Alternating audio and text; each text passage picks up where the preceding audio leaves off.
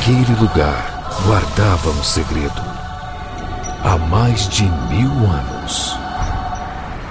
Eu ouvi falar nesse lugar que eles falam de falam de cinema o tempo todo. Mas eles descobriram e vão me matar. Nesse verão, só existe um lugar quando o assunto é cinema. Cinemacomrapadura.com.br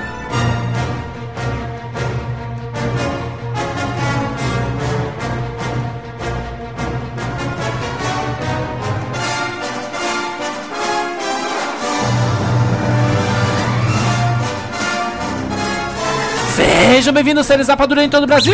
Está começando mais uma edição do Rapadura Cast. Eu sou Júlio de Filho e no programa de hoje nós vamos falar sobre Han Solo, uma história Star Wars. Estamos aqui com Rafael Santos.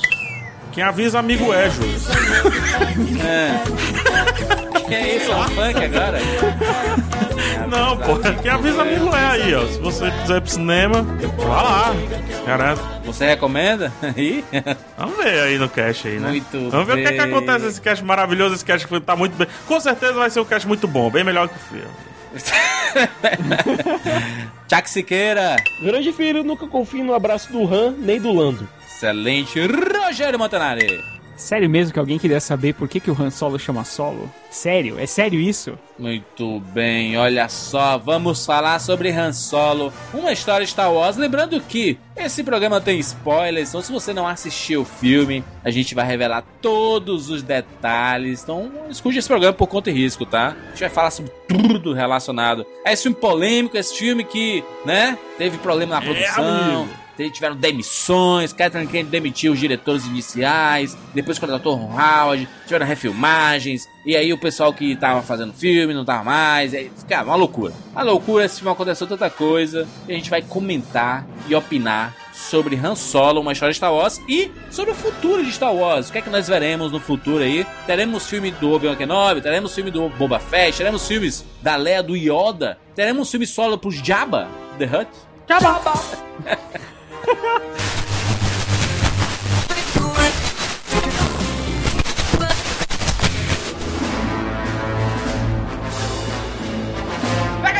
sobre Galápagos Jogos novamente aqui no Rapadura. Eles, Eu estão, gosto demais. eles que estão acompanhando a nossa cobertura de Han Solo, uma história de Star Wars. É uma propaganda muito fácil. Sou muito fã da Galápagos e a gente vai falar aqui do jogo X-Wing, o jogo de miniaturas, jogo, jogo mistura de jogo de cartas com jogo de tabuleiro com jogo de miniaturas aí de Star Wars. Você tirou da caixa, coloca lá em cima da mesa e começa a jogar com os amigos. É legal, Júlio, que é todo mundo em pé ao redor da mesa, jogando. Vai mexendo nas naves. Vai mexendo nas naves, coloca trilha sonora, né? Vai Caraca, ficar bacana. Antigamente, os jogos de miniatura eram jogos dados como complicados, como Sim. jogos difíceis. Sim. Tinha que medir tudo, tal, não sei o É. quê. Esse daqui não, cara. Tirou da caixa, coloca aqui no tripézinho, começa a jogar. Não precisa nem do tabuleiro em si, você joga na mesa da sua casa, cara. Você comprando o jogo principal, vem a X-Wing do Luke Skywalker e duas TIE Fighters. Exatamente. Né? Aí já dá pra brincar de dois. Exatamente. Aí você vai comprando outras naves que cada nave que você compra vem com, com suas cartinhas, Vem com um suas pack. regrinhas e tudo mais. E aí vai aumentando a quantidade de pessoas Exatamente. que jogam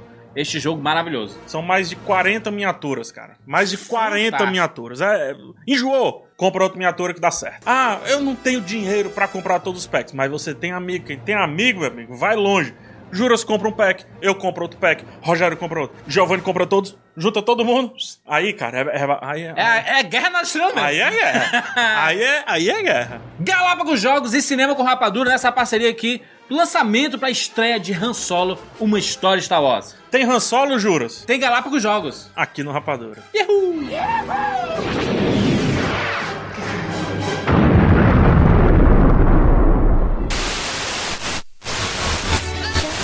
Vamos falar sobre tudo isso agora aqui no Rapadura Cast. Meu nome é Janes, eu falo de Osasco. Sejam bem-vindos ao mundo espetacular do cinema. I made him an offer. I'm a cop, you idiot. James Bond. Life was life. You can't handle the truth. Johnny. How did you And the Oscar goes to Rapadura Cast. So this is uh, Sabak. Sabak. Sabak. Got it. You played before? A couple times, yeah. Captain Lando Calrissian. On Solo. Looks like you're uh, having a good day. I'm a lucky guy. Can I ask you a question, Captain Calrissian? Anything, Han? It's Han, but that's okay. I heard a uh, story about you. I was wondering if it's true. Everything you've heard about me is true.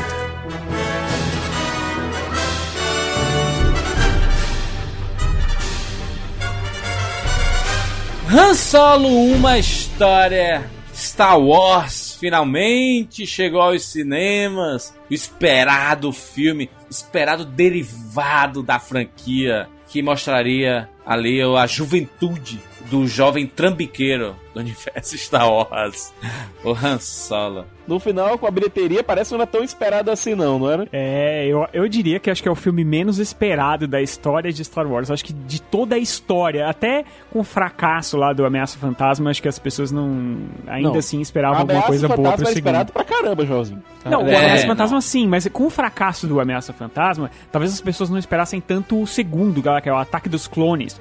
Mas ele Uhum. até que acho que era me- melhor esperado ou mais esperado do que esse Han Solo, cara. É Mas assim, o não, segundo tem- tinha o nome Ataque dos Clones, que rendia muita coisa, sabe, cara? Exato, exatamente. Que era uma coisa que o pessoal tava esperando já. Então, assim, dizer que o episódio 1 foi fracasso, não sei se realmente é, é- é certo, porque é, um é é filme de bilhão, sabe? O filme faturou um é, bilhão. né?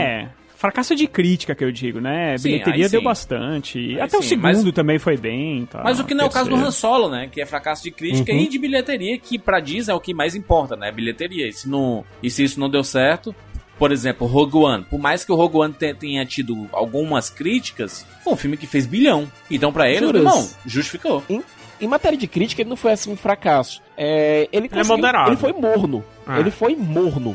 É, não sei o que é o pior pra, pra uma publicidade de um, de um filme. É ele O pessoal não se ser importar. né? fracasso ou moderado, sabe? Com relação à crítica. Tô falando com relação à crítica. Pelo que consta a história, né? Principalmente a história recente, é mesmo ele ser moderado, assim. O filme é ok, ele, ele é facilmente esquecido, né? Diferente, por exemplo, se você pegar um BVS. Não, não vou entrar, pelo amor de Deus, não vou entrar no mérito, mas. Foi caraca, mano. PH Cardoso Siqueira agora. Não, não vou entrar no mérito, rapidinho. Mas só que assim, o fracasso de crítica, e a gente tem que concordar com isso, quer goste, quer não do filme, melhorou é, a, a- a repercussão do filme, aumentou Sim. a repercussão do filme, digamos assim. É.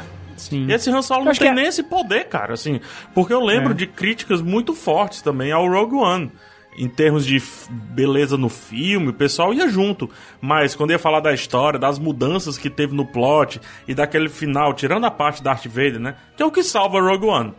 É o Darth Vader no Sim. final. Na boa.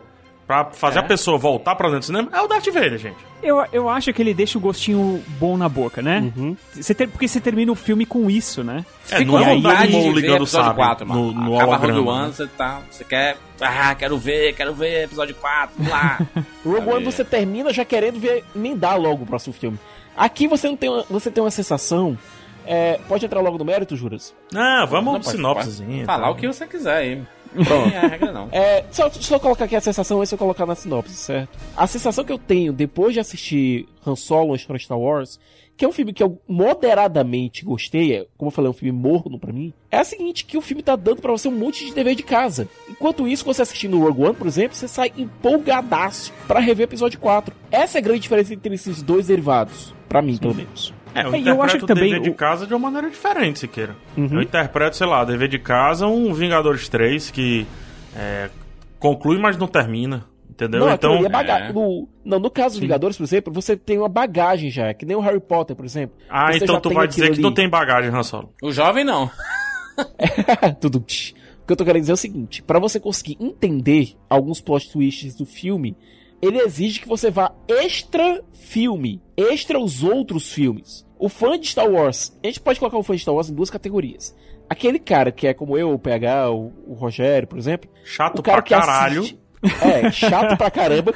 E que assiste. Ainda bem que não tudo. me incluíram. E que assiste tudo. Que assiste os seriados, que assiste, que lê os livros, que lê os quadrinhos, etc e tal. É o, é o cara chato que o PH colo- colocou. O outro fã de Star Wars, que é a ampla maioria, é o Jurandir Filho. É aquele cara que assiste os filmes e ponto.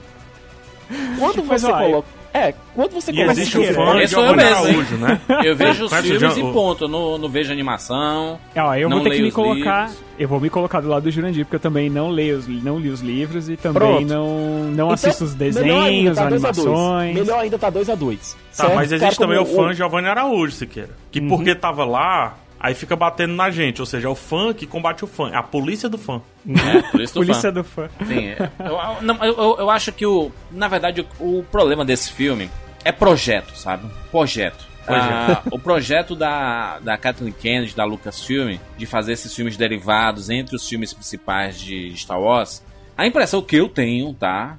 Impressão momentânea, é aqui 2018, tá? Meiozinho 2018, é que é, Star Wars está, está dando uma pequena saturada, tá? Pela quantidade de coisas que a gente está tendo de Star Wars que a gente não tinha anteriormente. E sentir saudade é legal, né? Você sentir uma, uma saudadezinha, tipo Vingadores.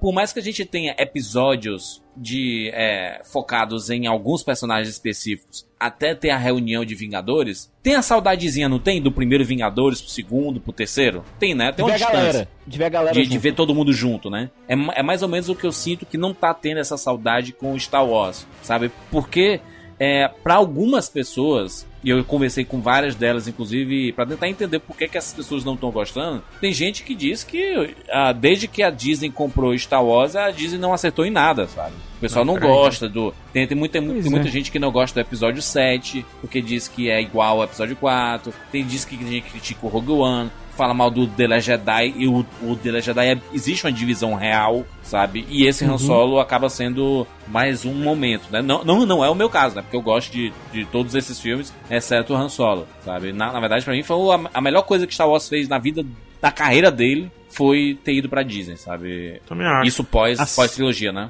Principal. Eu também. Eu assino embaixo do que você tá dizendo, porque eu acho que ele ganhou uma, uma, Fôlego, uma né? sobrevida, não, né? Mas ele ganhou um fôlego incrível. Ah. É, o que eu acho que acontece, eu acho que talvez esse realmente esse formato não seja tão interessante, esse que- formato que a Disney tá utilizando. Sim. Que assim, em tese. Rogue One foi curiosidade, parecia- né? Foi curiosidade, então, Rogue One. É, em Vamos tese. ver, Vamos Star ver. Wars. Estamos empolgados aqui depois do, do Despertar da Força. Que- queremos ver Star Wars, sabe? Acho que foi É, então- curiosidade, mas também havia-se essa pergunta. Essa pergunta existia. É diferente da É. pergunta do nome do Han Solo. Alguém, em sã consciência, se fez o nome do. O, o porquê do nome Han Solo? Meu Ah. Deus do céu. Não, e Acho o que pior, Nunca. É a mesma coisa de perguntar por que, que teu nome é Santos, hein, PH? Por que, hein? Nossa, o cara. pior é o Não. seguinte, você tem Rogue One, que como o PH colocou, ele preenche uma lacuna que realmente castigava os fãs. Não vou dizer castigava, mas que realmente acometia os fãs. Agora, esse Han Solo, ele abre muito mais perguntas do que ele responde. E as perguntas que ele responde, ninguém tinha perguntado antes. Vocês não acham que esse formato do, do filme, por exemplo, um filme contando uma história, que é a, a nova trilogia, né? Você tem um filme que tá contando uma É história o chamado numerado. ali. Exatamente, o numerado que tá contando uma história que dividida em três. E aí no meio, de repente, você tem uma história paralela que não, não está com, que não está remetendo àquela história que você tá vendo. E sim, a uma história que foi contada nos anos 70 e 80. Eu acho que talvez seja esse o problema, porque quando você vê os filmes da Marvel, por mais que você assista, por exemplo, o Homem-Formiga, você sabe que aquilo faz parte, É. apesar de ser uma história sozinha, ela faz parte de um universo e você começa a pescar essas eh, informações que estão lá no filme, essas referências, e isso é divertido, porque você sabe que essa história vai ser contada lá na frente e o que acontece nesse filme pode ser pode impactar o que acontece lá na frente. É a relação de dependência direta, de- né? Assim, por que, que eu Exato. vou perder o meu tempo com Han Solo se ele morreu? que se eu já sei o fim, você entende isso? Por É. exemplo, como é que você Concordo. vai na, na tal da corrida de Castle? Como que você vai se importar com o Han Solo, com Se você o sabe que ele não vai Chewbacca, morrer. se- você sabe que eles não vão morrer, cara, sabe? sim. Então, essas prequels, elas têm um problema pra mim muito sério, assim, que é, elas tiram a emoção do filme, porque você já sabe qual é o percurso, você já sabe o fim desse personagem, ou você já sabe os próximos passos dele. Então, não importa muito o que ele fizer aqui atrás, porque você não, não se emociona, vai, digamos, com esse personagem, porque você sabe, ah, lá na frente eu sei que ele vai virar um cafajeste, e muito mais lá na frente eu sei que ele vai morrer da do filho dele vai ter matado ele, entendeu? Então quer dizer, tudo isso que ele tá passando agora não te leva a Rogue nada. One, Então, Rogue One escapou disso, apresentando um grupo de personagens novos. E fez isso muito bem, todo mundo se E matando depois, né? personagem. E ele Não, mata mas- depois, ele, mas ele traz uma seriedade, né? Isso. Ele mata esse personagem, ele spoilers de filme, blá blá blá. Ele cria um arco fechado pra esses personagens. Você se importa porque o arco desses personagens está todo lá. Em em Han Solo, você tá vendo uma parte de um arco de um personagem que já acabou e eu vou falar que isso é um erro reiterado no filme várias, várias vezes depois, de uma forma que ninguém se importa. É, eu tava conversando com o Rogério lá na frente da. A gente tava conversando em São Paulo e ele soltou uma ideia que teria sido melhor pro filme. Que era, por exemplo, do Lando tá contando essa história pra Ray, contando pra alguém da Poxa. galera nova. Ia ser. Cara, pensa ajudaria pra caramba essa, essa jornada, porque a gente estaria vendo o que realmente aconteceu. A gente estaria vendo esses E eventos talvez pelo ponto fazer a Ray ter um pouquinho de Han Solo, porque ela não conseguiu conviver Isso. bastante, né? Cara, ó, tô. Ó, eu, eu falei isso. Eu falei isso, foi um momento de epifania meu, porque eu normalmente não tenho essas boas ideias, não. Mas, cara, até eu tô arrepiado, porque pensa o seguinte: você ia ver a história do Han Solo, não pelo Han Solo, e sim pelas pessoas que conviveram com ele. Então. Tudo aquilo que ele falou que, que era verdade, o, o Lando poderia contando pra ela falar que era tudo lorota. Ou é, é, contar Ou de uma forma diferente. E seria Entende, literalmente cara? uma história de Star Wars. Uma história É, contada aí- pelo Lando, com, com todo o charme que o Lando tem. Você traria Exato. o Billy D. Williams pra dentro da franquia de novo. É, infelizmente, Cara, infelizmente esse filme não existe, a gente não consegue julgar. Mas julgando o filme que existe, eu acho que a única comparação que a gente pode fazer de Han Solo, é, eu vejo muita gente comparando com o episódio 2, com o episódio 1, 3 e por aí vai. Eu acho que é até injusto com o próprio Han Solo, uma vez que ele faz parte de um projeto diferente. Acho que o projeto É. que ele faz parte é o mesmo onde tá o Rogue One. Então, pra mim, a única comparação válida dentro do universo de Han Solo é é, ou melhor, dentro do universo Star Wars, é de Han Solo para com Rogue One. E respondendo o ponto que o Jurandir falou sobre é, perguntas que não fizemos, era como eu estava falando, assim, ninguém nunca fez a pergunta por que o sobrenome do Han Solo, ou necessariamente outras coisas que apresentaram. Mas a gente sempre fez a pergunta como é que é um usuário da força sem ter a força. E o Rogue One responde isso, que no caso é o Shihud, entendeu? Como é que Ele é uma amplia. rebelião dentro da rebelião? Cara, sempre se discutiu isso dentro de Star Wars. É, como é que surge esse lance da rebelião e tudo mais? E daí o Saul Guerreira é, tá lá pra responder um pouco isso também. É, e outros robôs, eles também têm carisma e por aí vai. O K2SO também tá pra isso, entendeu? Exato. Ele aquela amplia o aquela universo, pergunta. né? Não, não- não é questão da, da ampliação, porque a gente já, já tinha é, escutado falar que não, dos rebeldes se sacrificarem e tudo mais, mas que sacrifício? A gente não vê esse sacrifício, a gente vê Acaba uma sendo uma ampliação sabe? lateral, digamos assim, sem ser uma Exato, ampliação. exato. Mas Você vê assim, não, gente, gente realmente morreu, se sacrificou pra conseguir isso daqui. Por mais que o final de Rogue One tenha lá o, o Darth Vader fazendo o terror, a gente sabia que ele não ia pegar aqueles planos. Só que a forma dele ter ficado tão perto de ter invalidado o plano da, do- dos rebeldes, você assim, caraca, aí dei valor, porque foi um sacrifício conjunto de todo mundo e aí caiu nas mãos da Leia, sabe? Aí vo- é- vo- você dá, você dá um valor, é diferente você saber que ele não vai morrer na corrida de Castle ali, sabe? Então, Não, e É. outra coisa, Júlio, tem uma diferença. Eu tenho que discordar um pouco do PH com uma coisa. É, Rogue One, pra mim, é uma história que complementa episódio 4. Faz um complemento muito bom, uma side story que funciona belíssimamente. Como é que tu tá discordando intenção- então? Eu tô discordando numa coisa. Enquanto isso, a gente tem. Eu, por isso que eu acho difícil comparar o Rogue One com o Han Solo. Porque o Han Solo, ele claramente ele abriu uma cacetada de tramas novas que, honestamente, eu não sei se eu queria. ver- Eu não sei se eu queria ver essas histórias no cinema. É por isso que eu acho, acho essa comparação entre os dois um pouco complicada. É, Não. o Rogue Que é One, complicada, ele é, mas a, a- culpa da complicação é do próprio Han Solo. é, da, é da própria Kathleen Kennedy, cara. É, da eu não vejo mas assim, É, é, você concorda que é mais complicado, e eu diria que impossível, você comparar com o episódio 3. é, realmente. Porque não, não dá pra comparar com os numerados, cara. Não, não dá pra Não comparar. dá, sequer, e tem gente o- colocando isso Você, no, no meio você tem que comparar, Não dá. PH, com. Tem que comparar com, Rebels, entendeu? Não, você tem que comparar com o filme. de- o, qual, qual é o único filme derivado de Star Wars que saiu? Rogue One. Rogue O, One. o que, é, o que é o Han Solo? É um filme derivado que, que Dá tenta pra comparar com o especial de Natal também. história. Não, tem É, os que com de esse, Wars. sabe? Eu, Sa- o- eu acho o que dá pra projeto- comparar com o Coragem. Não, o projeto, cara, o projeto Han Solo, ele, ele, ele vem com essa. É, é, não tem como comparar com outra coisa, com o episódio 8, com o episódio 7. São coisas completamente diferentes. Até a turma que faz é diferente, entendeu? Então, Uhum. eu acho, acho que é até injusto, mas eu concordo com o Siqueira que o fato de você encerrar o filme e deixar tanta coisa aberta e dizer assim: caraca, mas peraí, essas coisas que estão abertas foram respondidas no episódio 4, sei lá, como é o final de Rogue One, sabe? Que a gente Deixa eu te ajudar fazendo outra pergunta sobre as coisas falar. abertas. Não era uma história Star Wars? Sim. Era. É uma história Star Wars que abre, não sei, várias histórias, é isso? É uma história É. Star Wars sem fim? Não, vou- assim, a, gente, a, a gente acaba pegar o, o Han Solo e falando assim, peraí, a Kira tá viva? Mas, mas depois ali no ep- alguns anos depois no episódio 4 ali, Ah, então. Faz Seis sentido. aninhos, sete aninhos depois. Porque, porque na boa, aí, aí eu ana- analisando o filme como um todo, tentando ver, já, já foram é, duas olhadas no filme, a, a autora da gravação desse cast. O, o- beleza, o Han Solo evolui dentro do filme, até porque também se não evoluísse, né, bicho? Aconteceu tanta coisa em tão pouco tempo Existe na um vida dele. arco. Existe É, um arco. evolui, há uma evolução. Mas é muito pouco, mano. É muito Num filme pouco. que teve uma passagem de três anos, uma passagem de tempo de três anos. É menos do que o famigerado punho de ferro, exagerando um pouco a comparação, entendeu? Ele termina, às vezes, o filme um pouco comentando o mesmo assunto que ele iniciou o filme. E Exato, eles não é. terminam esse assunto de fato. Que é o que eu falei na crítica lá em vídeo, né? No nosso. no, no canal do Rapadura. Ele coloca o conflito do início, joga fora, inventa um outro conflito pra unir a equipe e tudo mais ali. E no final, o que ele não fecha, na verdade, é o conflito inicial que ele praticamente esqueceu de tocar no meio do filme inteiro.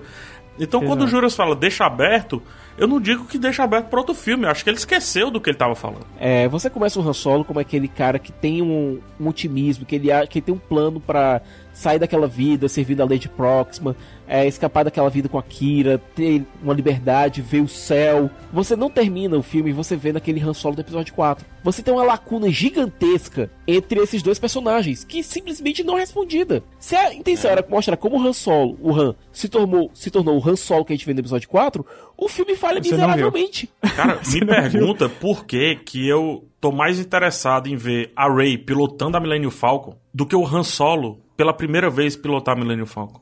Pois é. É, não eu- tem alguma é. coisa errada nessa relação, Não. não, pô. Não, e, e outra, PH, eu, eu, eu fiquei pensando que, cara, vamos contar a história do jovem Han Solo? Pô, mostra o Han Solo criança, cara, pra gente ver o, o começo mesmo da vida dele, sabe?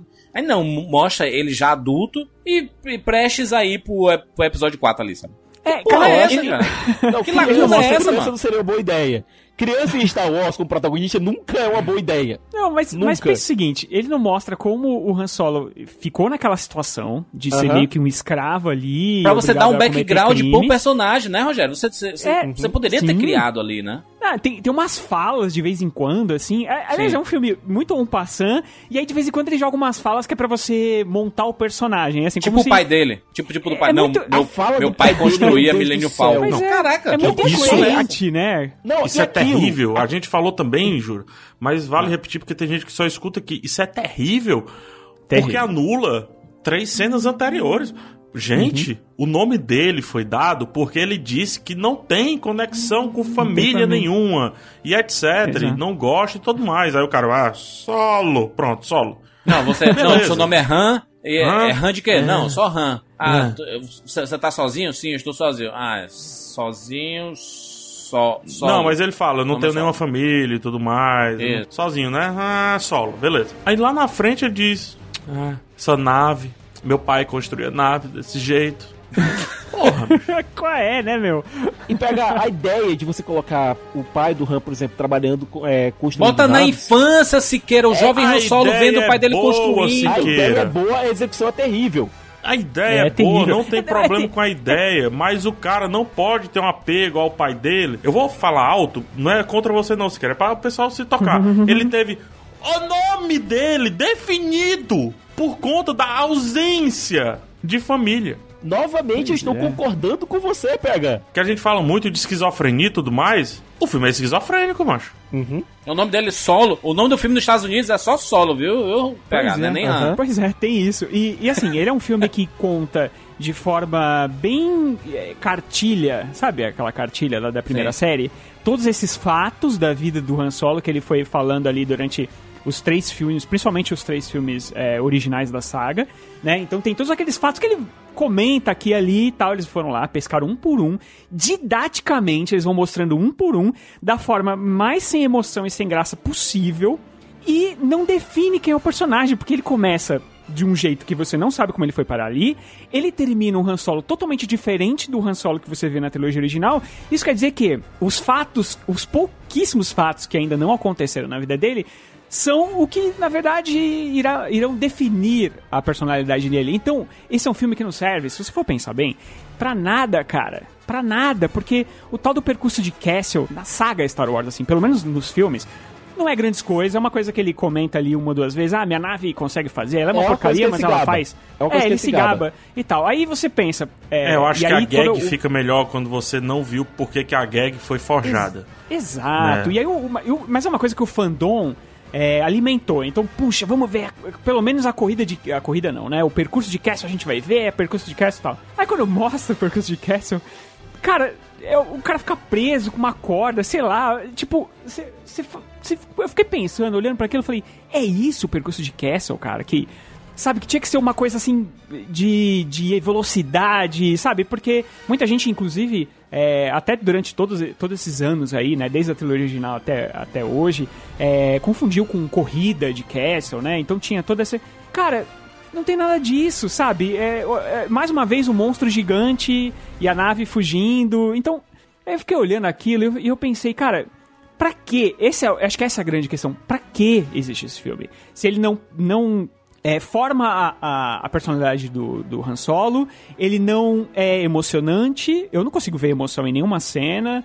É, tem vários personagens que você sabe que vão ser descartáveis, porque só vai ficar ali o Chewbacca, o Chewbacca, Chewbacca, sei lá. O Lando. O Han Chewie. Solo e o Lando. O resto não, não, não tá no cânone, então quer dizer, eles não podem ter uma importância tão grande pra vida do Han Solo pra ele ter esquecido desses caras a vida toda, entendeu? Então quer dizer, A não ser que o Jorge Lucas vá refazer os outros filmes, né? Que ele vive pelo refazendo. amor de Deus. Não, não, mas assim, eu- eu acho que, eu- Né, acho que ele o vive filme... botando cena, aí ele vai colocar uma cena do Han Solo tirando o celular e ligando. Kira, É. quanto tempo, moça?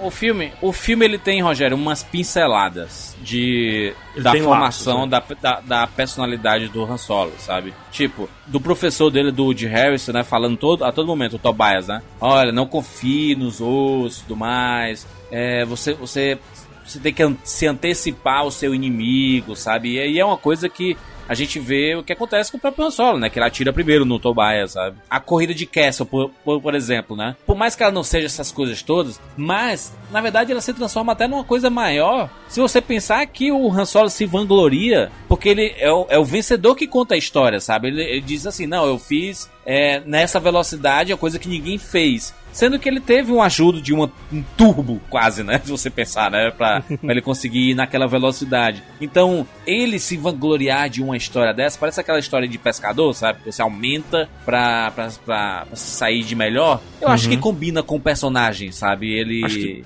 essa- Acho que combina. papo, e, e assim, pra não ficar só massacrando, principalmente essa cena, é, ainda assim é uma cena necessária pra narrativa do filme. Se a gente pensar o filme como o filme, não o filme como é, possuidor de um universo, né? É, é legal que certas respostas sejam dadas dentro da história do filme, que ele não pare o filme, pegue uma portinha lateral e diga: "Ah, tá aqui o meu nome. Ah, tá aqui a corrida". Não, tudo do filme tá fazendo ir pra um canto solo. Mas assim, É. é, é um filme muito simples, né? É um filme que, poxa, tem um núcleo, praticamente um núcleo. Não, tem um núcleo só, vai. A gente sempre tá com Han Solo, isso é bom também. Mas por ser um filme de um núcleo só, ele é um filme que não te deixa descansar. E ele é relativamente longo. Porque a gente está muito acostumado que os filmes sejam partidos em dois, três núcleos hoje em dia. Uma vez que as séries também estão ganhando cada vez mais fôlego em Hollywood, né? E também É. tão definido. é, muitos roteiristas de filmes hoje eram roteiristas de série. Então os caras estão conseguindo trabalhar com dois, três núcleos, o que deixa a gente um pouquinho descansado, um pouquinho mais relaxado. Se você perceber filmes recentes que tem um núcleo só, eles são curtos, como por exemplo Gravidade. É um filme bem curto, uma hora e meia praticamente, se eu não me engano. Isso é culpa do Kasdan, que ele é old school, né? É, E o old school dele fez- ficou muito evidente na montagem. Fi- Ficou old school demais, É. pro meu gosto, inclusive. É, eu acho que não é nem é, culpa do roteiro em si, é culpa mais da montagem, que não soube ou interpretar esse roteiro, ou não conseguia, não tinha artifício. É um filme que a gente sabe que passou por vários problemas, e, e quando esses filmes passam por, por problemas assim, quem sofre é a montagem, né? Quem sofre é a pós-edição, é a ilha de edição e por aí vai. Mas, é, ainda em cima disso, do roteiro, você vê que o roteiro, como o Juras falou, tem lapsos interessantes. Ele tem lapsos. O texto do Alden é um texto bom. Não é um texto frívolo. O texto do, do personagem do Woody Harrison, o Tobias, é um texto bom. O que está saindo da boca. Quando eu falo texto, é o que está saindo da boca. Não estou falando da história. São os diálogos, né, o script. Isso é bacana. E talvez por isso é que teve o problema lá com os diretores iniciais. Porque realmente, se improvisasse em cima desse texto, ferraria o filme mais ainda do que ele tá ferrado. Entendeu? Então, enfim. Pega, é, só uma coisa. Star Wars, ele tem essa narrativa quebrada desde o episódio 4. Desde o episódio 4, como você colocou, a gente tem núcleos Star Wars. Você vai do núcleo do Darth Vader pro núcleo do Luke Skywalker. E descansa, Princesa porque Leia, são filmes tem- longos, né? Isso. É, episódio 5, que foi justamente o que o Lawrence Kasdan escreveu, é o mais quebrado em núcleos. Que Você tem todo mundo indo pra um lado diferente no longa. Então você consegue quebrar. É um filme que é organicamente quebrado. E isso funcionou muito bem. É, recentemente, agora no episódio 8, você tem, um você tem três núcleos que ficam se alternando. Ou seja, Star Wars, é, de maneira clássica, ele tem essa, essa alternância de, O de próprio núcleos. Rogue One, Sicas, ele, por mais Isso. que ele não quebre o grande núcleo, quando as pessoas chegam, eles se dividem. E aí sim eles Uhum. criam subnúcleos, né? Pois é, eu não entendo é, o que o Lawrence Kasdan quis fazer aqui. Deixa eu colocar aqui uma coisa. É, os últimos Star Wars, se a gente pegar desde o Despertar da Força, passando pelo Rogue One, passando pelo é, Os Últimos Jedi, todos eles, eles foram dirigidos por caras, entre aspas, mais novos, jovens. É, tanto o Ryan Johnson, quanto o Gareth Edwards, quanto é, o próprio J.J. Abrams. Eles são caras jovens e que tinham suas próprias lembranças, suas próprias ideias sobre como Star Wars funcionaria. Aqui não. É, a gente teve o começo lá com o Phil Lord e Chris Miller, que também eram caras jovens que tinham suas próprias ideias sobre Star Wars e sobre o Han Solo especificamente, mas que no final das contas eles foram substituídos é, pelo Ron Howard, que é um cara que tem uma ligação muito grande com o George Lucas. Sim. É, você tem o Lawrence Kasdan, que é o cara que simplesmente escreveu o episódio 5, que escreveu o Império Contra-Ataque, que é o melhor dos filmes da, da série, argumentativamente falando. E que antes seja, de bater no Ron Howard, Sica, só pra fazer um parêntese, dirige muito bem ator e atriz, dirige muito bem Isso. elenco, e aqui não foi diferente. O elenco é muito bem dirigido. Pô. Apes- E bem chuto, ele conseguiu terminar. O, o fato de ele ter conseguido terminar esse filme no prazo que foi exigido pra ele. Não, ele é ser aplaudido plus- e não criticado e massacrado como não, tá mas não é sendo em isso que eu tô querendo pontos. colocar. O que eu tô querendo colocar é o seguinte: que esse, justamente por todo mundo envolvido no- na feitura do longa, deveria ser dessa fase Disney, desses quatro filmes da Disney feitos até agora, o mais próximo da trilogia clássica. E ele não o é, que né? se- é, o que seguiria mais próximo, de maneira mais próxima à trilogia clássica. E realmente não é. Eu acho que ele acaba ficando mais próximo da trilogia do George Lucas é, do que do, é da trilogia Também do porque parece que o tom acaba acaba tão frio quanto daquela primeira trilogia assim eu sinto uma, É. uma frieza uma distância É a- é a mesma entre coisa, os personagens Eu acho que você definiu muito bem, é a mesma coisa. O, a trilogia 1, 2, 3, recheada de boas ideias e péssimas execuções, e algumas ideias terríveis que também foram executadas porcamente, ela é uma trilogia que, se você contar, eu falei várias vezes isso, ela vai bem. Pô, tem um meninozinho que vai virar um cara do mal. É, se você Esse contar pra com- alguém, é massa, É né? massa. Mas se você assistir, não é, não é tão Aí legal. quando você vê o meninozinho balançando o capacete em cima do pod lá e tal, naquela corrida, você diz, pô, que saco, cadê a trilha sonora disso aí e tal? Mal feito, por que que vai cortar no meio da chegada pra outro núcleo e por aí vai. O Han Solo, ele segue, ao, ele tem problemas bem parecidos, assim. Se você contar, vamos lá, eu vou contar. Juras, pô, o cara chega, ele vai se alistar ao Império, aí tem a galera correndo atrás dele. Aí Sim. ele não sabe o nome dele e tal, o cara é solo, pô, Han Solo que vira o nome. Fica foda. Quando você vê, é, é uma tristeza do cara definindo as coisas dentro do filme. Porra, cara, era pra eles saírem, terminar a corrida. é, é, corrida não, né? A, a passagem de Castle, Castle Run. Era pra eles terminarem aqui dali e ter um champanhe estourando dentro, do- dentro da nave, entendeu? Sim. Zoada, gritaria, Hulk A gritando. cara da pirataria, né? Dos contrabandistas, Isso né? aí, assim, pô, tiro. Mas não. Não, mas Ele, Mas ele tenta não. compensar isso colocando a trilha do. A trilha do. É, Você e já- depois me reparou? entrega um fade out e vai lá pra frente. Mas você já reparou que quando ele quer colocar algum tipo de emoção, ele é obrigado a recorrer à trilha sonora do John Williams? Isso é, isso é tão Ah. bizarro, cara. É bizarro. porque. se- É bizarro, se mas assim, tem, tem um momento específico que, que funciona, que é quando o Han Ah. Se Solo você contar. fica pela primeira vez, na- ele vai pilotar a Millennium Falcon, e quando o é, a Kira tá lá sendo copiloto dele, e aí o Chewbacca fala assim, aí ele começa, ah, vamos aqui ativar, o Chewbacca, tu, tu, tu, tu, liga tudo, não, não, eu tô vendo você aqui, que a, a, a Kira mesmo falando, sei de nada aqui, senta aqui, e quando você vê os dois sentados, tem uma fagulhinha, não tem assim de... Tem a química. Caraca, é- Funciona, é- você vê essa a química dupla, ali. né, cara? É- essa, essa, essa é a dupla que a gente se apaixonou, mas ela é tão, é tão passageiro, mano. Parece aquele, sabe, aquela sensação de uma montanha russa, de vocês descendo, ah, meu Deus, caraca, que que. Passou, sabe? É, é assim, 10 Tem uma- segundos, sabe? PH, você lembra por acaso de Star Trek ou do JJ? Naquele Lógico. momento que você vê o Kirk todo arrebentado é, dentro da, da nave auxiliar, vendo a Enterprise pela primeira vez, você sente uma coisa. Sim. Aqui, aquele momento Cara. que você vê o Han Solo encontrando a Millennium Falcon pela primeira vez, a trilha tenta te dar alguma coisa. Porque O é, tenta é o te dar Star coisa, Wars. mas Pra, não- é, é, assim, mas não entrega. até o momento é- era, era Han Solo. Ali é Star Wars, entendeu? E aí tem um momentinho apenas, Mas mas, é um passa segundo. muito rápido, sabe? É um Muito segundo, né? São 10 segundos de Star Wars e, e teve alguns, eh, alguns momentos ali durante o longa, assim, eu tava assistindo e eu tinha a sensação de não estar vendo o Star Wars, cara. É o mal Porque- do prequel, mano. É, é, é o mal- é o mal do prequel, Rogério. É, é que nem a gente vê o Hobbit. E aí, quando é que a gente se emociona com muitas coisas do Hobbit? Quando toca a trilha dos Hobbits, dos Seus Anéis. Gollum. Quando, quando aparece o anel, aí toca. Sabe? E aí Cara, a gente. pra mim, Pra mim, o que acho que salva a trilogia inteirinha do Hobbit, que eu acho, eu acho terrível, eu acho bem ruim mesmo, mas eu gosto muito do- da cena da- do anel. Mas se você for pensar, até nesse filme, vamos. vamos se você vamos, vamos pensar no Hobbit. é, essa cena que ele faz do anel é uma cena longa, que tem ali a disputa entre o, o, o Hobbit lá, As o, o Bilbo. escuro. Cara, É. e é muito bem feita, cara. Sabe? É, você fala, por que não ir por. Aí você fica pensando assim no Hobbit, por que, que o filme não foi todo por esse caminho, assim? Por que, que tem toda essa. É, é, é, fica.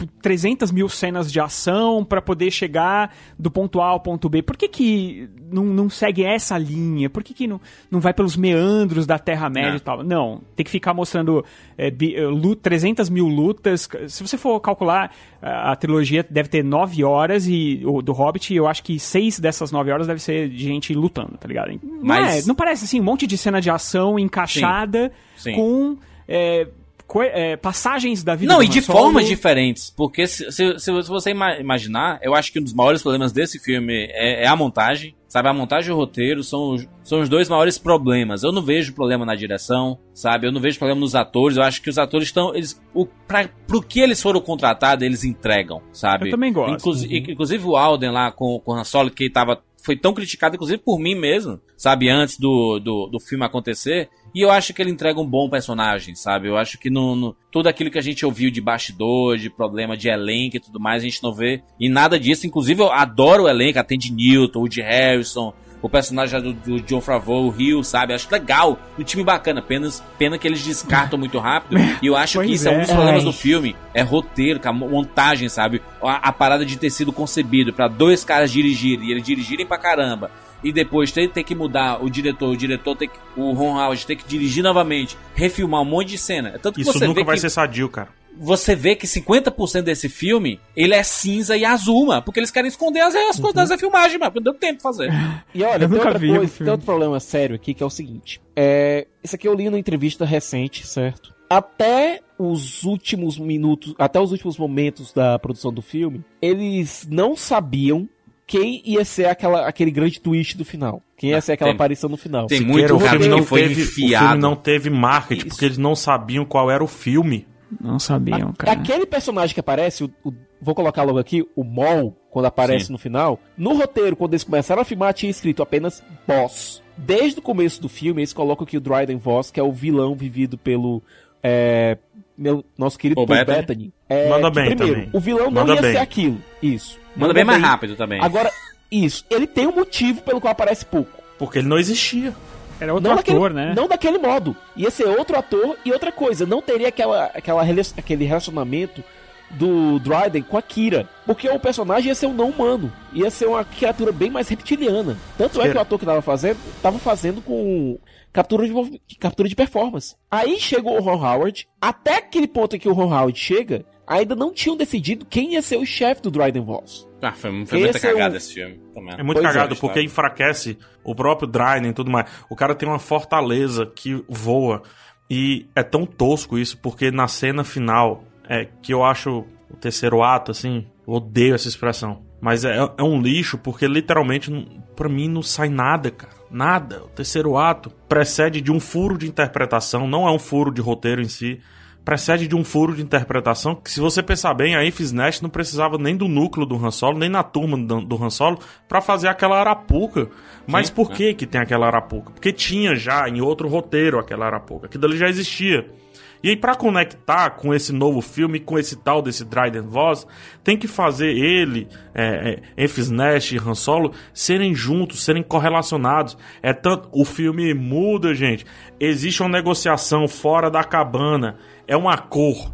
Eles entram na cabana, é outra cor, é outro filme. Ela muda, tem erro de continuidades bizarros a fortaleza ambulante de Trident Ross, ela chega, não tem um close naquela bosta, é só plano aberto, porque porque ela não existia ali, ela existe na pós-produção, ela nunca existiu nesse roteiro. Aquela toda aquela cena final, gente, por que que a Kira tem que atentar contra o Han Solo pra ganhar o quê? Meio segundo contra o Dryden Voss, se ela é fucking fighter daquele jeito? Tem alguns easter eggs dentro do filme que são colocados de maneira orgânica, como por exemplo é, o próprio o fato do Han atirar primeiro. Isso aí vai no coração do fã, certo? Agora tem Sim. outros, como por exemplo, o Lando chegar pro Beck e diz: Ah, você matou a Aura Singh. O filme para pra ele dizer isso. É, em comparação, por exemplo, a gente tem uma citação do Bossk, que é um dos caçadores de recompensa que a gente vê no Império Contra-Ataca, que é uma citação 80% da pouco- galera é Auren Hu, né? Auren Hu? Auren Hu, Aura Hu, aquela personagem que o George Lucas tentou enfiar debaixo da goela de todo mundo lá no episódio 1. Tem alguns easter eggs que são extremamente forçados e que ninguém pediu. E repito, a, a inclusão do Maul, que foi forçadíssima dentro do filme, não faz sentido nenhum dentro do cânone. Eu vou dizer aqui um problema que eu tive na minha sessão, certo? É, para vocês terem uma ideia, eu me sento geralmente umas duas ou três fileiras na frente é, dos meninos. O Juras, o PH, a galera, eles gostam de sentar lá pela fileira G, H, por aí. Eu sempre, eu sempre sento na fileira D. Que continue assim. Atrás de mim, isso. Na, atrás de mim, na fileira E, tinha um casal que quando terminou o filme e apareceu o Mol, eles perguntaram: esse filme se passa antes do 1? Porque eu volto pra aquela. Eu fiquei confuso também, eu confesso. Nesse momento eu parei de prestar atenção no filme pra pensar na cronologia. Eu falei, ué, peraí. Mas Comecei porque o Rogério é que nem eu. Ele é dos filmes, entendeu? Ele não, não é do, das animações e Mas tudo vocês mais. estão Sim. certos, gente, porque é um filme. Porque o filme. Exatamente. Ó, eu, eu assisti o filme eu- antes. Eu assisti o filme antes de vocês, aqui em São Paulo teve a cabine antes e tal, e o Juras me perguntou, né? Ele falou. Eu sei que tem uma participação especial. Quem aparece? Eu falei, você tem certeza que quer saber, Juras? Aí ele falou, quero. Aí eu falei pra ele. Aí o Juras, nessa época, o Juras defendeu. Falou, é, mas se você não sabe que tem lá na série e tal. Eu falei, cara, o filme, ele tem que caber dentro dele mesmo. Ele- Uma vez que você precisa Senão, procurar quando você informações comprava o ingresso, eles davam os quadrinhos, dava. É, podiam é dar, né? verdade, a É tão caro o ingresso que poderiam dar mesmo, né? Um quadrinho e três é verdade, livros. né? Então, E o mostra um pendrive. São de livros. Dentro da própria Disney, dentro da própria Disney, a gente tem um exemplo, por exemplo, do Agents of Shield, certo? Em Vingadores 2, é, o Fury sai, é, tá lá na fazendinha com a galera, e diz que vai arrumar alguma coisa pra ajudar a galera na batalha contra o Ultron, certo? Aí no terceiro ato ele chega lá com o aeroporto-aviões. Você já sabe que o Fury fez alguma coisa e conseguiu o aeroporto-aviões. Em Agents of Shield eles explicam como é que esse aeroporto-aviões aparece. É uma coisa que tá na série, é bacana, mas que não influencia diretamente o filme, portanto não Sim. precisa estar lá. Você não precisa saber como isso aconteceu. Nesse Sim. caso aqui, por exemplo, quando aparece o Mol, você fica, esse cara foi partido ao meio há Pelo mais ou menos uns 10 anos. E, sim, no, no episódio 1. A batalha Isso. clássica do, do Obi-Wan Kenobi contra o Darth Maul. Isso. Tanto é que toca um trechinho de Duel Fates quando o Maul aparece. Em Rebels. Em Acho o Clone show Wars, off dele, o show off dele aparecendo no lightsaber. Pra quê? Pra Caramba. quê? Meu Deus! No, no holograma! Pra Cara, pra quê, gente? não Ah, tem é pra não sentido. existir um filme de Star Wars sem, Sem Jedi. lightsaber. É que é Sem obrigatório, assim. Sem- Meu, fala Sem a sério, cara. Olha, quando eu vi esse, essa aparição pela primeira vez, eu pensei, pô, bacana, eles estão reconhecendo Rebels e tal. Mas na hora que o casal lá atrás de mim per- fez essa pergunta, eu pensei, cara, realmente, quem assiste só os filmes, que é a maioria, veja aqui o Jurandir e o Rogério, não vão entender porra nenhuma. Tem uma coisa pior ainda. Eles conseguem desagradar a galera como vocês, que realmente não, não conhecem a jornada inteira do personagem, mas desagradam a mim e ao PH, que a gente assiste tudo, no momento que você coloca um personagem como o Maul, que ele, cuja jornada já teve começo, meio e, e um puta do E o final. fim foda. E o- É, isso aí. Eles conseguiram desagradar os gregos e troianos. É, e assim, é um momento que normalmente seria o ápice do filme.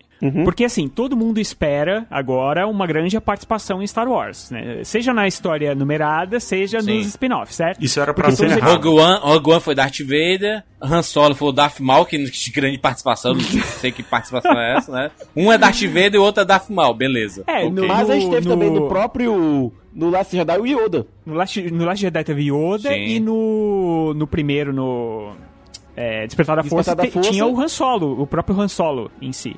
Nos Quer dizer, não só, numerados, mas eu teve acho que uma tudo bem. participação mínima, milimétrica do Ian McGregor como Obi-Wan Kenobi, fazendo, E fazendo o Luke, fala, né? mas fazendo. E o Luke no final, né? Então uma E o Luke participação. É, E mas os Luke, numerados é de exato. boa, vai. Os numerados é, É. de boa. Sim. Então, e aí, mas aí você já. Mas assim, Mas no é uma filme coisa de que duas você horas fica e 15. esperando. No Vamos lá, próximo no filme derivado, PH, eu quero, quero, eu quero, viu? Obi-Wan, quero o Luke Skywalker, o Jovem Leia. É, pô. Ó, ó, fazer aqui um, um- lance aqui. Em Rogue One, a gente sabia que o Darth Vader tava existindo ali. Não precisa ser nerdão, da fanzão, que lê isso. tudo, esse negócio todo aí. Sim. Porque eu vou falar de novo, assim.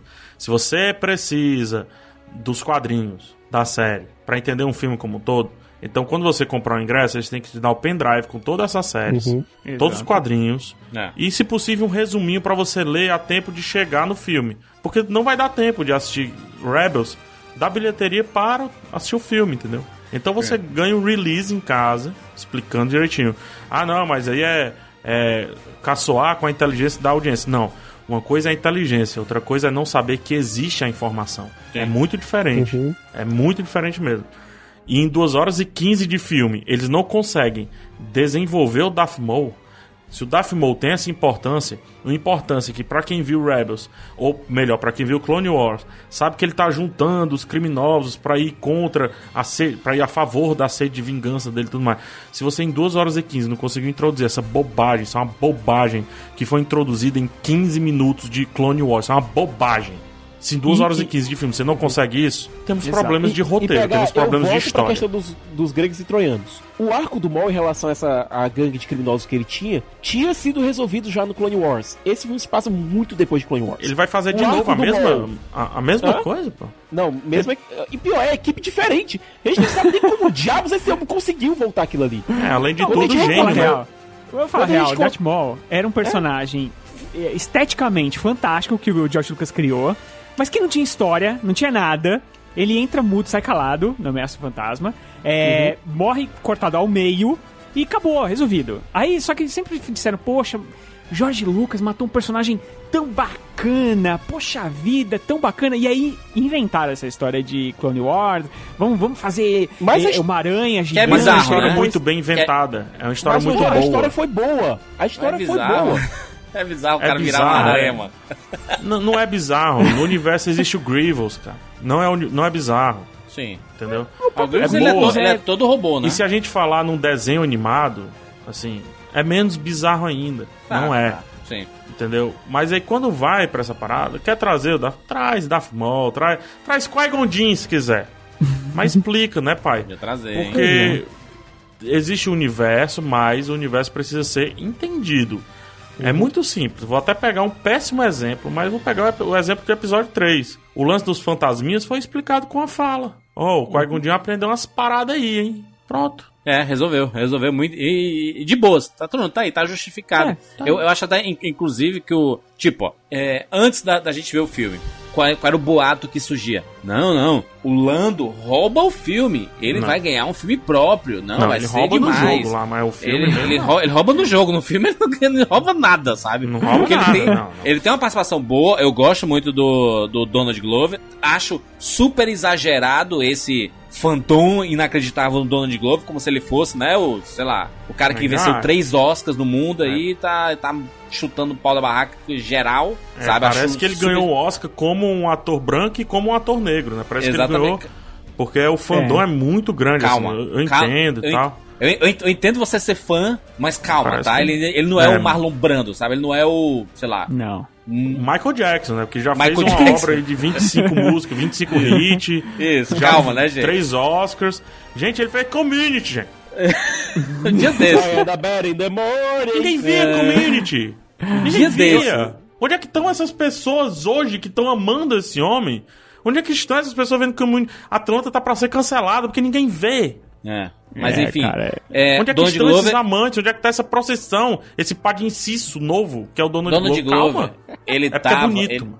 É bonito. Ele, ele, ele- ele é simpático, Ah. ele é demais. Ele, ele- É. ele dá umas entrevistas muito boas também. E, e outra, é, existe uma parada também no filme que o Lando, ele poderia ter aparecido muito mais. Acho que cortaram muitas cenas dele, porque tá- talvez estava chamando muita atenção. Porque eu acho a participação bem, bem vazia, sabe? Assim, bem, bem pouca. Vazia não, pouca, sabe? É, pra mim É, é, só o não- Lando. A parte É. mais relevante do Lando é o amor diante do, do Android. A L3 que, na verdade, tem mais falas do que o próprio Lando, né? Pois é. A gente não podia ver o Lando de copiloto. Gente, usaram o artifício mais fácil de retirar um personagem da, da linha de frente. Vamos ferir o ombro. Fere Ah. pelo menos a, a bacia, o fêmur. O ombro, mano. O ombro Cara, é muito sério é dos mui- anos é- 80, mano. É muito preguiçoso, cara. Ele É só sabe, só desfila a capa dele e o amor bizarro por um robô. Não, que é o, lan- não faz é o lance sentido de nenhum. ferir o ombro até daqui. É tão, é tão antigo e antiquado que ele até fica segurando a faixinha do ombro dele. É. Gente, tem uma coisa que esse filme e Star, e Star Trek, por exemplo, do JJ tem em comum também. É o fato seguinte: qualquer um que sentar na cadeira da Millennium Falcon, qualquer um que sentar na cabine da Millennium Falcon, assim como qualquer um que sentar na cadeira de capitão da Enterprise, tem que morrer ou ser tirado de ação para que a gente saiba que o destino do personagem principal, seja o Kirk ou o Han, se complete. Ou seja, você só fica esperando, tá certo, quando é que vai acontecer? Não tem, não tem emoção nenhuma nisso. Não tem nada. Não Eu- tem- é, eu- E tem outra coisa, a própria Ah. cena do jogo é bem sem graça, porque também E não ela é faz tem inútil pra tensão, é, narrativa. não, tem, não, não tem uma É- tensão ali, né? Não É, tem. a primeira cena não serve pra absolutamente nada, né? Porque Uhum. o Han Solo perde, e aí você pensa, poxa, então bacana, eles vão inventar Mas- uma outra história do porquê o Han Solo pegou a nave do, do Lando, né? Não A tem Kira essa história conhecia do o jogo. cara. A Kira era mó brother do cara. Pois, não, e aí, é, cara, e aí Nem fala assim, ó, era só beleza. chegar do cara e pronto. Mas foi, mas, mas foi é, é, proposital, né? A Kira queria ver o Han Solo perdendo ali, né? Tanto que ela fez uma cara assim de, caraca, perdeu mesmo. Tipo, é, então, mas se você for pensar bem, o Han Solo perde uma nave pro Lando. E aí depois na segunda, é, no segunda jogatina, o Lando perde uma nave pro, pro Han Solo. Então, então ficou elas por elas, ninguém perdeu nada pra nada. Só que ele percebeu cara, que ele roubou, mano. Essa, essa, essa foi a parada. Mas aí, percebeu que ele roubou no jogo anterior? Como é que ele prova que o cara Uhum. Mas roubou? não dá cara, pra ele. Porque ele Mas tava dá com o pra pra ele mano. perceber isso vendo o Lando jogar com outra pessoa? Não, É. na verdade Cara- ele tinha percebido. O próprio Han fala isso. Que quando ele contou as cartas, ele notou que a carta que o, o Lando utilizou pra fazer o full sabaque no final é, não podia estar no, dentro do jogo. É Ela uma já tinha carta a mais. Ele falou isso. Sim. Aí quando ele foi dar aquele acreditou. abraço no. Isso. Quando ele foi dar aquele abraço no, no Lando, no final do filme, foi uma referência ao episódio dispositivo. 5 com aquele abraço que o Lando dá nele quando eles chegam lá na, na pista de pouso em Bespin. É, ele notou a carta e tirou a carta da mão do Lando, naquele momento. Sim. É, Não, sim, Mas é beleza, inútil. Isqueira. Tu explicou É- o óbvio, mas, é- assim. é inútil e É anticlimático. inútil, a primeira cena é inútil. Ele poderia ter visto ele roubando. E anticlimático. E outra coisa, se o Han, se o Han não tivesse ganho a Millennium Falcon nesse filme, sabe o que teria acontecido? Teria piorado aquela situação, aquela sensação que a gente tem de que a gente não viu o que a gente tinha que ver, que era o, o gap do Han em- no episódio- até chegar no episódio 4. Que você tiraria do personagem justamente uma das coisas que o torna mais icônico, que é a própria Millennium Falcon. Sim. Pois é, mas, mas olha só como você podia resolver isso. Por exemplo, o Lando poderia ter fugido numa outra nave que tava no planeta e o Han Solo ficava com a, com a Millennium Falcon. Acabou. Não porque tinha que ter resolvido. o, não porque tinha que ter o jogo. O jogo tinha que ter É, acontecido. faz, parte, E- fa- faz parte do canon a parada do, dele, dele ter Não, beleza, roubado. mas entenda, o, o tal jogo acontecer, o, o lance é isso. O jogo mesmo, que acontece mesmo, é o jogo numa cena realmente encaixada no filme, que é a cena final. Uhum. Sim. Aquele é o jogo mesmo. O primeiro jogo o cara joga, perde, é uns 15 minutinhos ali só pra gente ver isso. Só isso. Aí na cena seguinte, a mulher que tava espreitando o jogo como se não pudesse nem estar ali, ela chega. E aí, Lando, meu bom, quanto tempo, hein? Caralho, bicho. Por que que ela precisou ficar todo passando a ficha? Ele é isso, e ele é aquilo, e então ele é cuidado, e cuidado que não sei o que, e ele que também é isso daqui. Essa cena tem a primeira referência a pênis em Star Wars. Um- é quando ela vai dizer que ela tem, ele tem um magnífico. O, quando ela dizer a palavra pau, o Han pede pra ela parar. Eu fiquei olhando essa cena e. Pra que isso, meu Deus do céu? É, assim, ó, Que? o, Esse o filme é que é cheio que de pra vocês- quê? O que, o que é, exatamente. O que é que vocês acharam do, do primeiro encontro do Han Solo com Chewbacca? Fala no Não, Chewbacca. funcionou. Funcionou. Eu acho horrível. Faz uma referência lá pro episódio 4 com o monstro lá do, do Luke Skywalker, que ele É. cai lá. Episódio Só que aí seis. vem aquele grito de, de Chewbacca, aquele grito que eu nunca vi o Chewbacca dar, um grito de monstro. Aí depois ele. Você já sabia, todo mundo, cara, todo mundo já sabia que era o Chewbacca ali, entendeu? Aí ele vem, e aí vem uma das piores coisas. Sério, o filme me, me perdeu, ele já tinha me perdido um pouco lá no nome. Aí ele me perdeu total que o Han Solo fazendo o grito legendado. Nunca tinha visto em Star Wars. Porque assim, eu acho que uma das graças de Star Wars, não sei se, vocês concordam comigo, pelo menos pra mim é, é as pessoas falarem com os robôs, os robôs falarem com as pessoas, de- sem ser, é, é, por exemplo, o R2, né? Ele apita e todo mundo entende o que ele tá falando, sabe? O, o Chewbacca, ele grita e todo mundo entende o que ele tá falando, entendeu? E aí, eles precisam colocar Tipo o Groot, né? O Groot no Guardiões, né? Que ele fala, I'm Pois Groot. é, não, eu cara. sei, eu sei que não é isso, sabe?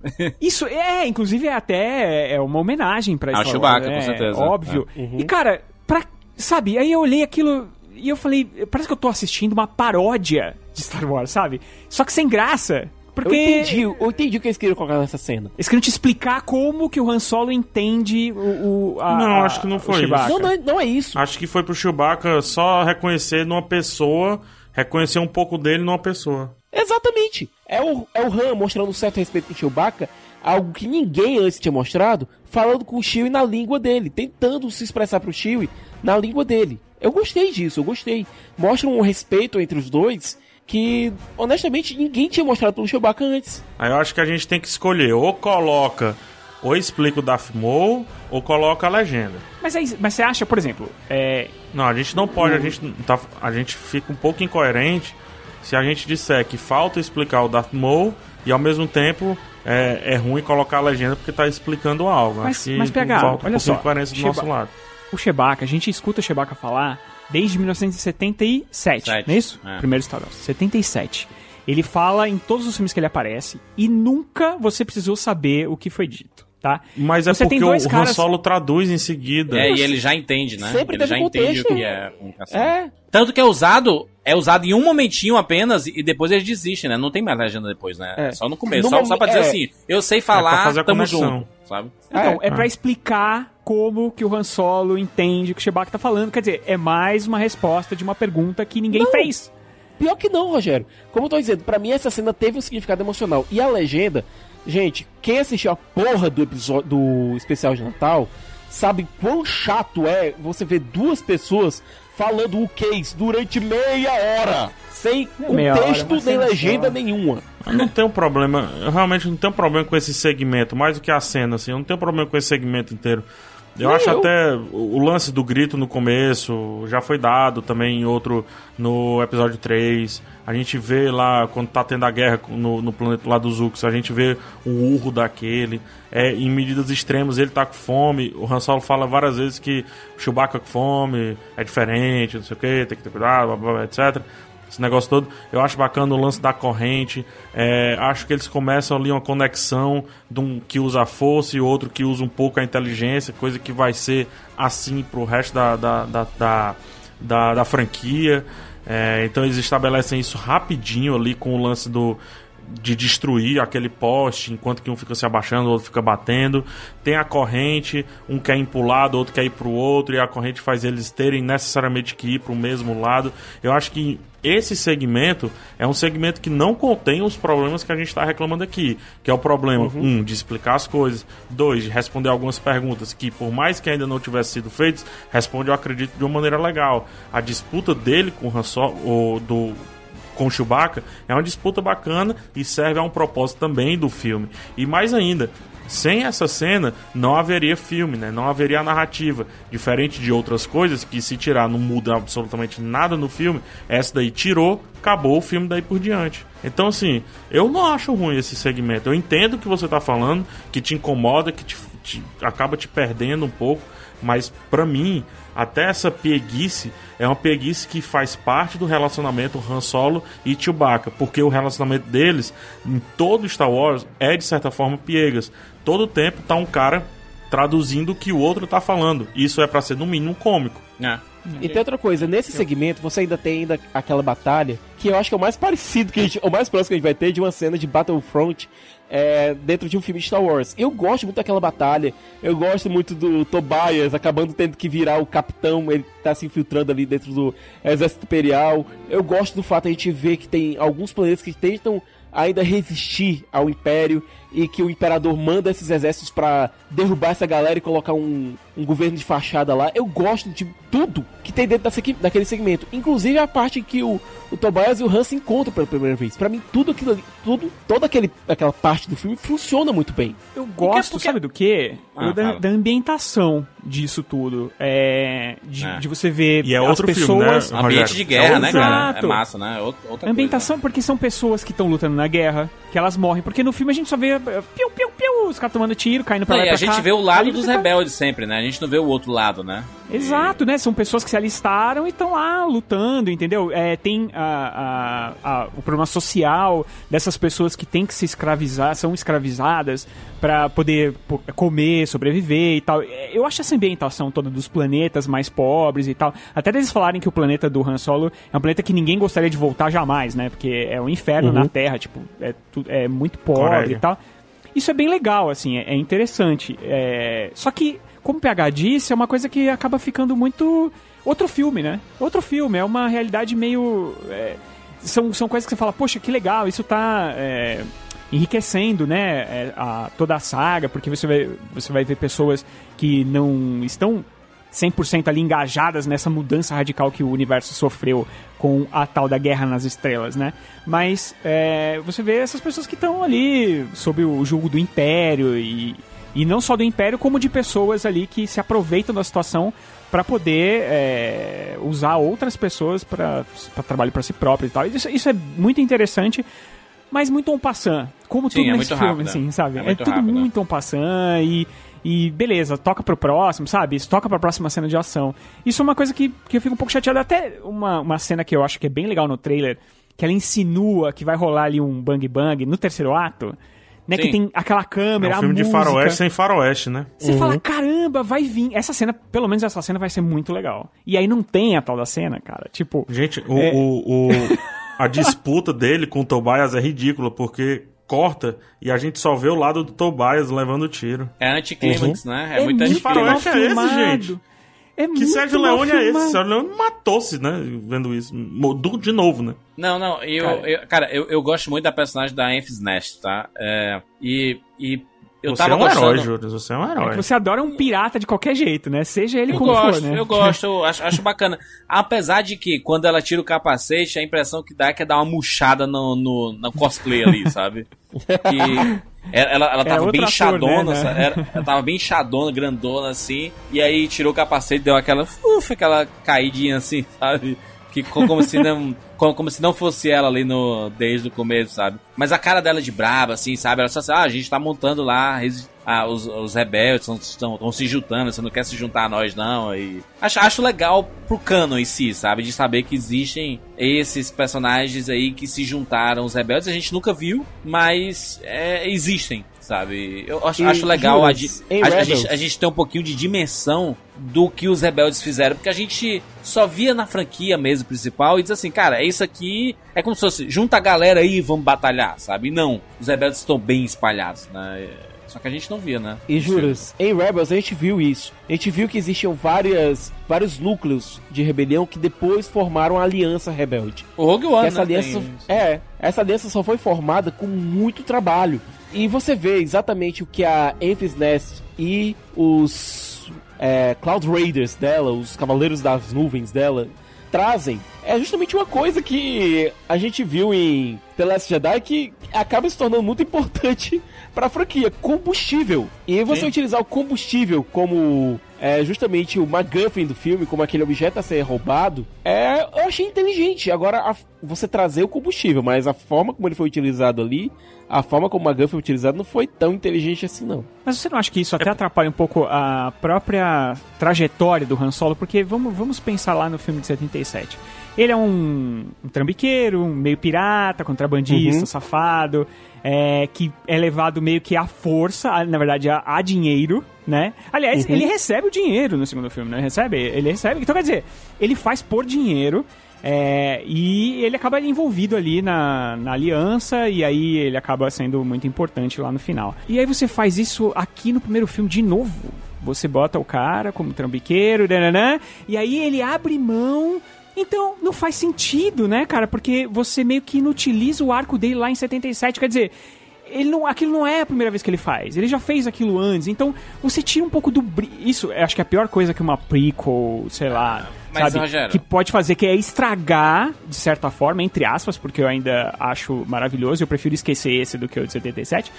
mas ele ameniza o problema do cara, assim, a, a mudança de trajetória do cara, Ah, sabe? Rogério, seria um absurdo você imaginar que essa era a primeira vez que ele tava fazendo essa trambicagem, sabe? E ele é trambiqueiro, aí macho. Ele é é, um, inocência, ele é um caba pilantra, macho. Ele ia fazer isso sempre. Não, sabe? mas não é disso que eu tô Ele falando, vive não. disso, eu tô falando cara. dele ajudar. Eu tô falando dele ajudar a aliança. É isso que eu tô falando. Não tô falando de, dele fazer a trambicagem. Mas mostra que ele é trambiqueiro, mas ele tem essa, essa, essa queda, esse coração mole, sabe? Não Então, foi mas a graça do a filme de Leia 77, que tirou mas isso. a graça de 77 é exatamente isso, é você descobrir que o cara que é trambiqueiro, que faz tudo por dinheiro, ele não é, ele é um cara bacana ali por baixo, entendeu? E aqui nesse filme, ele faz a mesmíssima coisa, cara. Ele abre mão do dinheiro, não sei o que lá, pra ajudar A Kira fala você pra ele. A Kira fala pra ele, ó, você não é bad guy, você é um você é um, só um moço, você é, você é good guy, né? Ela É. fala pra ele a todo momento, desde o começo, sabe? Nisso eu preciso concordar com o Rogério. No momento que ele reutiliza o mesmo arco do personagem que a gente havia visto em 77, é, ele perde força. Eu não, não, não, não tô dizendo que a gente sabe desde 77 que o Han é um cara legal. A gente sabe disso, Sim, você bate o olho nele e já sabe que ele é legal. Mesmo ele atirando primeiro.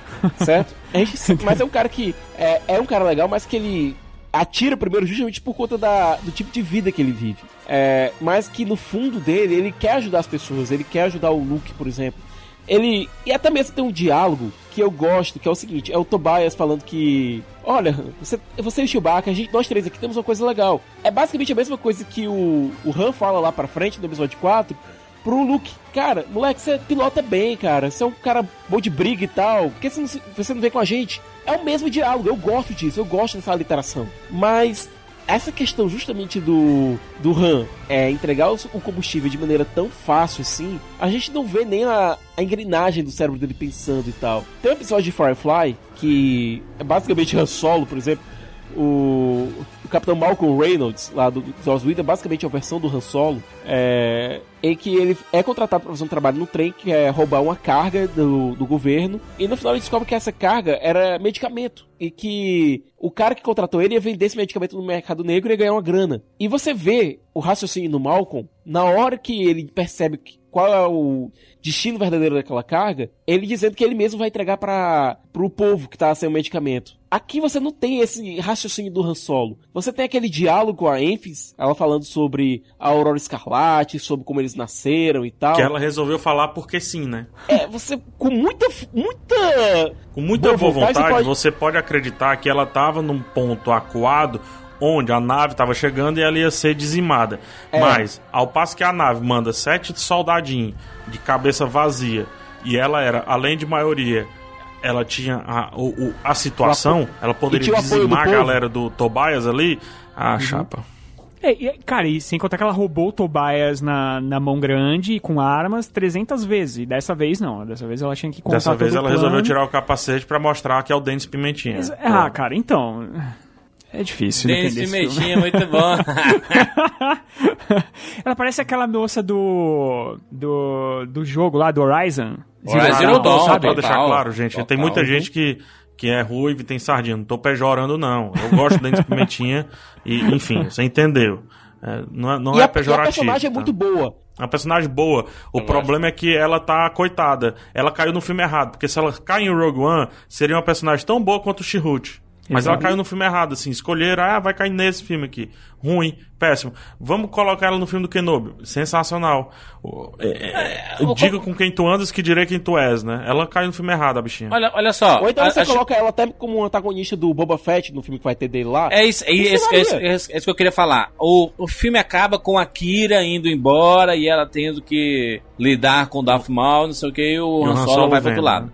E aí, é, tem toda a especulação sobre o, próximo filme derivado. Só falando. Ah, Juras, rapidinho, só antes disso, pra gente terminar de dentro do filme, é, um ponto sobre essa saída da Kira. Eu gosto dessa debandada dela, porque é, é um ponto alto, eu acredito, que do filme. A atuação da Emilia Clarke. Tem muita, dizendo, muita gente dizendo que não. Eu Emilia gosto Clarke dela no não, filme, não ó. atua bem. Eu, gente, então é, é, A galera não tá conseguindo analisar, tá? Não sei com que parâmetros as pessoas estão analisando, esse é o ponto.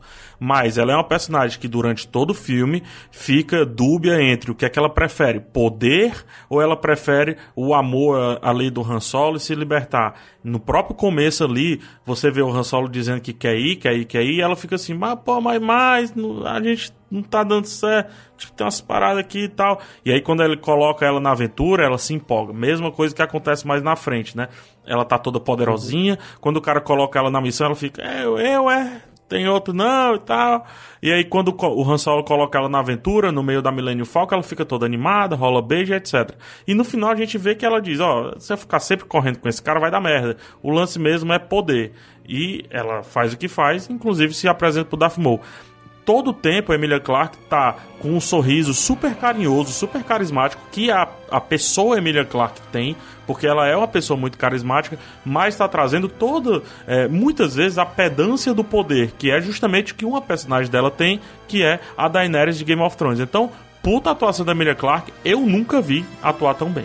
Eu, eu também acho. A dualidade tá no rosto dela o filme todo. Eu concordo também. É, Eu gosto e ela. dela. Você vê que ela tem um carinho por- pelo Han, né?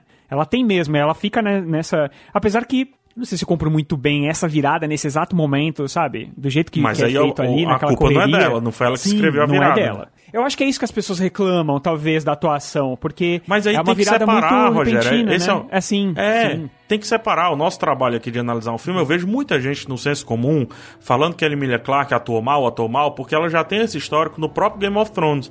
É. Mas a gente não pode se sentar num senso comum de que dizer que ela atuou mal e que o Alden atuou mal. O Alden também, o Alden Ehrenreich, né, que faz o, o. Han Solo, também não atua mal. Se você pegar do trio, o Donald Glover, conhecendo o que é o Donald Glover, é o que tá mais abaixo de Eu todos em termos Ele de tá atuação. caricato. Ele tá caricato, Entendeu? né? Extremamente Agora, o- caricato, utilizando aquele olhar de um olho baixo, o outro alto, sabe? Se você pega o Woody Harrison, o Woody Harrison tá fazendo o Woody Harrison, gente. Não, não tem por que elogiar. Já vimos seis Woody Harrison É fazendo o Woody isso. Harrison. eu Né? adoro o Woody Harrison, mas quando ele Eu o amo. Woody Harrison, é o Inclusive, ele Woody tá Harrison. muito bem fazendo o Woody Harrison. Ele sempre vai ser muito bem fazendo o Woody Harrison. Mas, gente, vê uma entrevista do Woody Woody Harrison é Harrison. sempre bom, o Woody Harrison. Isso e tal. É, o Woody A Emilia Harrison Clarke é- Eu acho que ela trouxe ela, Emilia Clarke, e trouxe o próprio personagem que ela tá fazendo aí há muitos anos. Então tem que analisar e tem que saber que não é ela que escreve o que ela tá falando. Mas o que foi falado, quando ela confronta o Maul, é uma cena bonita. Ela muda o olhar, a- as costas dela escuro, ficam mais né? eretas, sabe? Exatamente, Júlio, exatamente. E ainda assim segura duas boas cenas de ação com ela, com o plano aberto, sem plano fechadinho e muito recorte. Ela segura bem as duas cenas. Não venho falar de Emilia Clarke. Nunca imaginei que eu iria defendê-la. Não, né, e essa, essa- E olha, cena, quando, quando que fica escura, é, vo- você vê um pouquinho de o Dark Side, né? Assim, ela escolheu o Dark Side, sabe? Enquanto o Han Solo um foi lado pro outro lado. o outro lado Isso. clarinho. É. E ela olhando pro É, lado claro e, vilan- momento- e virando pro lado escuro e escolhendo o lado escuro. Sim. Mas mesmo nesse momento ela protege o Han. Ela omite a participação do Han em tudo aquilo ali pra proteger Sim, ele sim. de uma É a retaliação do Darth Maul. dela. A dubiedade do lado do Dark Side, né? Tem a galera que tá indo da luz pro, pro, pro, da, pro Dark Side e do Dark Side pra luz, né? Então fica, fica no, no meio termo ali, sabe? É, e, aí- e aí o filme acaba, indo, a Kira indo embora e o Han Solo indo pro outro lado. E a gente. É isso. E gente, e agora? O que aconteceu, mano? Eu saber isso, mano. Porque eu toda hora. Aqui, eu juro, repete aí. Não, repete aí, editor. indo, a Kira indo embora e o Han Solo indo pro outro lado. E a gente. É isso. E gente, e agora? O que aconteceu, mano? Ela não vai morrer, não, macho? Eu, eu, vim, eu vim pensando que ela ia morrer, porque Ela enfim. ia morrer, né, Juros? Ela ia morrer, não ia? Ia morrer, ia, ia morrer. morrer. Ela No ia. primeiro filme Ia. ela ia morrer, não ia? Vai. Ia ela morrer. ia, certeza. Ia morrer. Sabe que estão dizendo que talvez ela apareça no filme do Obi-Wan é, com o Darth Maul. Talvez o Darth Maul seja o, o vilão do filme É, do é Obi-Wan. Eu Gente, tinha a impressão, ter, né? eu tinha a impressão de que aqueles dadinhos que o Han Solo anda pra cima e pra baixo era a lembrança dela, sabe? Não é E aí- nada, não é nada, Júlio. é nada, é um dadinho. É um dadinho. Mas ela Dadinho. entrega, ela entrega o dado de Ah! volta pra ele. Ela Mas entrega o tá- dado de cara- volta Ah, pra mas ele. antes um dado de tapioca, que pelo menos dá pra comer, né? senhor? É, mas se, se, Siqueira, imagina aí, se ela morre, ele vai ter essa lembrança desses dadinhos pra sempre, cara. Então vai ter importância sentimental. Mas no fim a gente não sabe não o que faz são nenhum sentido ele dado. dar o dadinho pra Leia, pô. Não faz nenhum sentido. É. Cara, ai meu Deus do céu. Cara, Não dá é- pra Leia, a né? é É, dá pra Leia, né? Não, não É, dá. Mas assim, não faz nenhum sentido a Leia sentir algo por aqueles dadinhos, para além da conexão dos dadinhos Não. com a própria Millennium Falcon. Mas, mas, a, não, mas a, a conexão que a Leia tem com os dadinhos é do Han Solo, sabe? Não é a Uhum. história. Então, é do Kira. Han Solo e O tudo Han Solo mais, não, chega, é não chegou pra Leia e falou assim: esses dadinhos aqui, depois, de, depois do famigerado sexo com a Leia, ele fala assim: ó, tá vendo esses dadinhos aqui? Eita, foi minha primeira namorada. Saudades dela. Tá. Então, Não vai falar isso pra Leia, deixa, eu, deixa eu organizar esse pensamento, assim. Por que, que eu, eu acho que piorou o lance dos dadinhos, que era pra ser um negócio super pessoal do Han Solo, e Sim. não só compartilhado com outra mulher. Eu acho assim, cara, é, é como você casar, juros, pegar uma aliança. E aí, quando se separar, deixar a aliança guardadinha ali, ou então pendurar na sua nave. Sim. E aí, quando vier a sua namorada, que você vai noivar e possivelmente até casar, Você ficar andando você dá com aliança, cordão. pô. Não, não faz isso. Compra outra aliança, é feio. Tem memórias das alianças. Não Cara, só isso, é- não dá aliança, mas ficar com- usando o cordão da aliança da, da anterior e Então, tendo uma nova. é, cara. sabe? Não, Foi isso que, sabe- é isso que o Han Solo fez. A sensação que eu tenho é que a vida do Han Solo é um looping eterno, cara. Porque ele vive as mesmas coisas aqui que ele vive lá na trilogia. Que, tipo, é, ele entrega os dadinhos pra, pra Leia, aqui ele entrega os dadinhos pra Kira e devolve os dadinhos pra não sei Ele quem. entrega pra Leia os dadinhos? Não, né, mano? Não, não entrega, mas é, é- os dadinhos Luke. é meio que. É o Luke É que algo entrega. em comum É entre que entrega, Leia, né? Luke e Han Solo viajando juntos na Millennium Falcon. É, são da- dadinhos falsos ainda. Luke. falsiqueiro. O fato é. que ninguém ligou pra. Desculpa a expressão, ninguém ligou pra porra desses dadinhos É. até o último Jedi, verdade. que um monte de gente odeia e agora tá todo mundo fã dos dadinhos. Esse é o ponto. Dadinho é bom pra, pro Jovem Nerd vender souvenir ali na, na, na história. é, isso aí. Dadinho é bom, é pra comer. Boca foi feita pra comer. Fala assim: Ô Disney, queremos o filme do Obi-Wan Kenobi. Ela, tá bom, vou fazer. Faz Rogue One. E aí, assim: Ô Disney, tá bom, Rogue One. Vimos lá. Agora o filme do Obi-Wan. Tá bom, toma Han Solo. Não, não adianta. O que, o que a gente quer, não importa, sabe? Porque a Disney jamais vai fazer o que a gente quer. Eles fazem o que eles querem, sabe? E aí, é, é isso que vai acontecer. Eles vão fazer o filme do, do Boba Fett. E aí, porque eles têm que vender a porra dessa máscara do Boba Fett, sabe? Os é souvenirs do foda. Boba Fett. Não fala sei o mal do Boba Fett, A mochila do Boba Fett do PH. Eles têm, têm que, têm que vender as coisas do Boba Fett, que é um personagem vendável, sabe? As pessoas amam o Boba Fett. Eles vão fazer, eles vão, vão É, mas um eles podem. Mas aí, juros, é uma faca de dois legumes, como diz, né? Ah. Porque assim, eles podem acabar com o mito do Boba Fett. Porque o Boba Fett é o que é pelo que foi visto e pelas possibilidades que existem. Quando você responde o Boba Fett, você acaba o Boba Fett. Dentro dos filmes, Boba Fett não fez porra nenhuma, O gente. Boba Fett não é porra nenhuma, ele é uma máscara bonita, cara. É uma, então, um, é o um Boba tem uma Fett fala, é uma né? máscara Design. bonita com um universo de possibilidades. Essas possibilidades geraram um universo expandido muito grande, que criou também um puta fandom. Além do que, É mais legal se você tiver aqui com um Stormtrooper e um Boba Fett, você diz, porra, tipo, o Boba Fett tem umas paradas Stormtrooper ali, mas é muito mais foda. Vou comprar esse boneco. Mas são as possibilidades, as probabilidades de história em redor do Boba Fett que fazem ele esse mito. O visual e as possibilidades. Se você tira as possibilidades, ou seja, se você responde o caminho inteiro, ele vira o Boba Fett. Pois é. Agora Eu- tem um detalhe em relação ao Boba Fett que é o seguinte: se tem alguém que realmente tem possibilidade de se aliar com o Maul, é o Fett. Os dois Sim. odeiam Jedi's. É, só lembrar que o pai do Boba Fett foi morto na frente dele por um Jedi. Grande Jango Fett, um abraço. Ah, saudades, Clone Wars. Não, e aí, e aí, Jango o seu, lá Fett, né? e aí seu pai foi o grande formador do exército do Império e você vai ser A segurança, guarda-costas do, do Jabba. Os Mandalorianos eles sempre foram muito livres. E o, o- a gente tem uma conexão muito boa do Maul com o Mandalore, que ele sempre quis, eh, ele tentou conquistar Mandalore. Inclusive ele matou a Satine, que era o grande amor do Obi-Wan, lá em, Mandal é, lá em Mandalore. Ele tem uma conexão com Isso Mandalorianos. Você é, consegue isso fazer é isso livro, aí. né? Não, não é canon. Ele é. Não, isso é série. não é canon. Isso é série. Isso Sério. é série. É canon, certo? Você é canon, mas não é fazer- canon, né? Essas séries também, É mano. canon. É cano. Agora é, to... é cano. É cano. Aquele de PVC de passar O esgoto. personagem do Mortal grande. Kombat, o cano. Agora é um canão, juro. Canão você mesmo. assim. consegue fazer a conexão dos dois personagens. Ou seja, explorar o Maul através do Boba Fett é possível. E a gente tem que lembrar que quem está aparentemente na, na feitura desse cast contratado para escrever e dirigir o filme é o James Mangold, o cara do Logan. Ou Isso. seja, Então É a um gente vai ter um que- western, né? A gente vai ter um faroeste, né? Não vai ser só isso, no trailer, não, o finalmente, faroeste. né? né? Sei não, se a Kathleen Kennedy deixar ele fazer o filme dele. Vamos, vamos pensar em termos da bilheteria, em termos de bilheteria. É, pouca gente viu esse filme. Sim. Então a Disney não vai se sentir obrigada a responder essa pergunta. Porque já que ninguém viu. Ninguém se importa. é. Essa pergunta ninguém se importa, ninguém faz, ninguém quer saber. Mas eles não fila, vão deixar a entendeu? ponta solta, porque eles estão fazendo os derivados pra responder essas, essas pontas soltas. Eu acho que vão. Eu acho que esses derivados vão, vão acabar caindo Eles todos, estão cara. nesse exato momento se reunindo e dizendo assim: e aí, gente? Eu acho. É.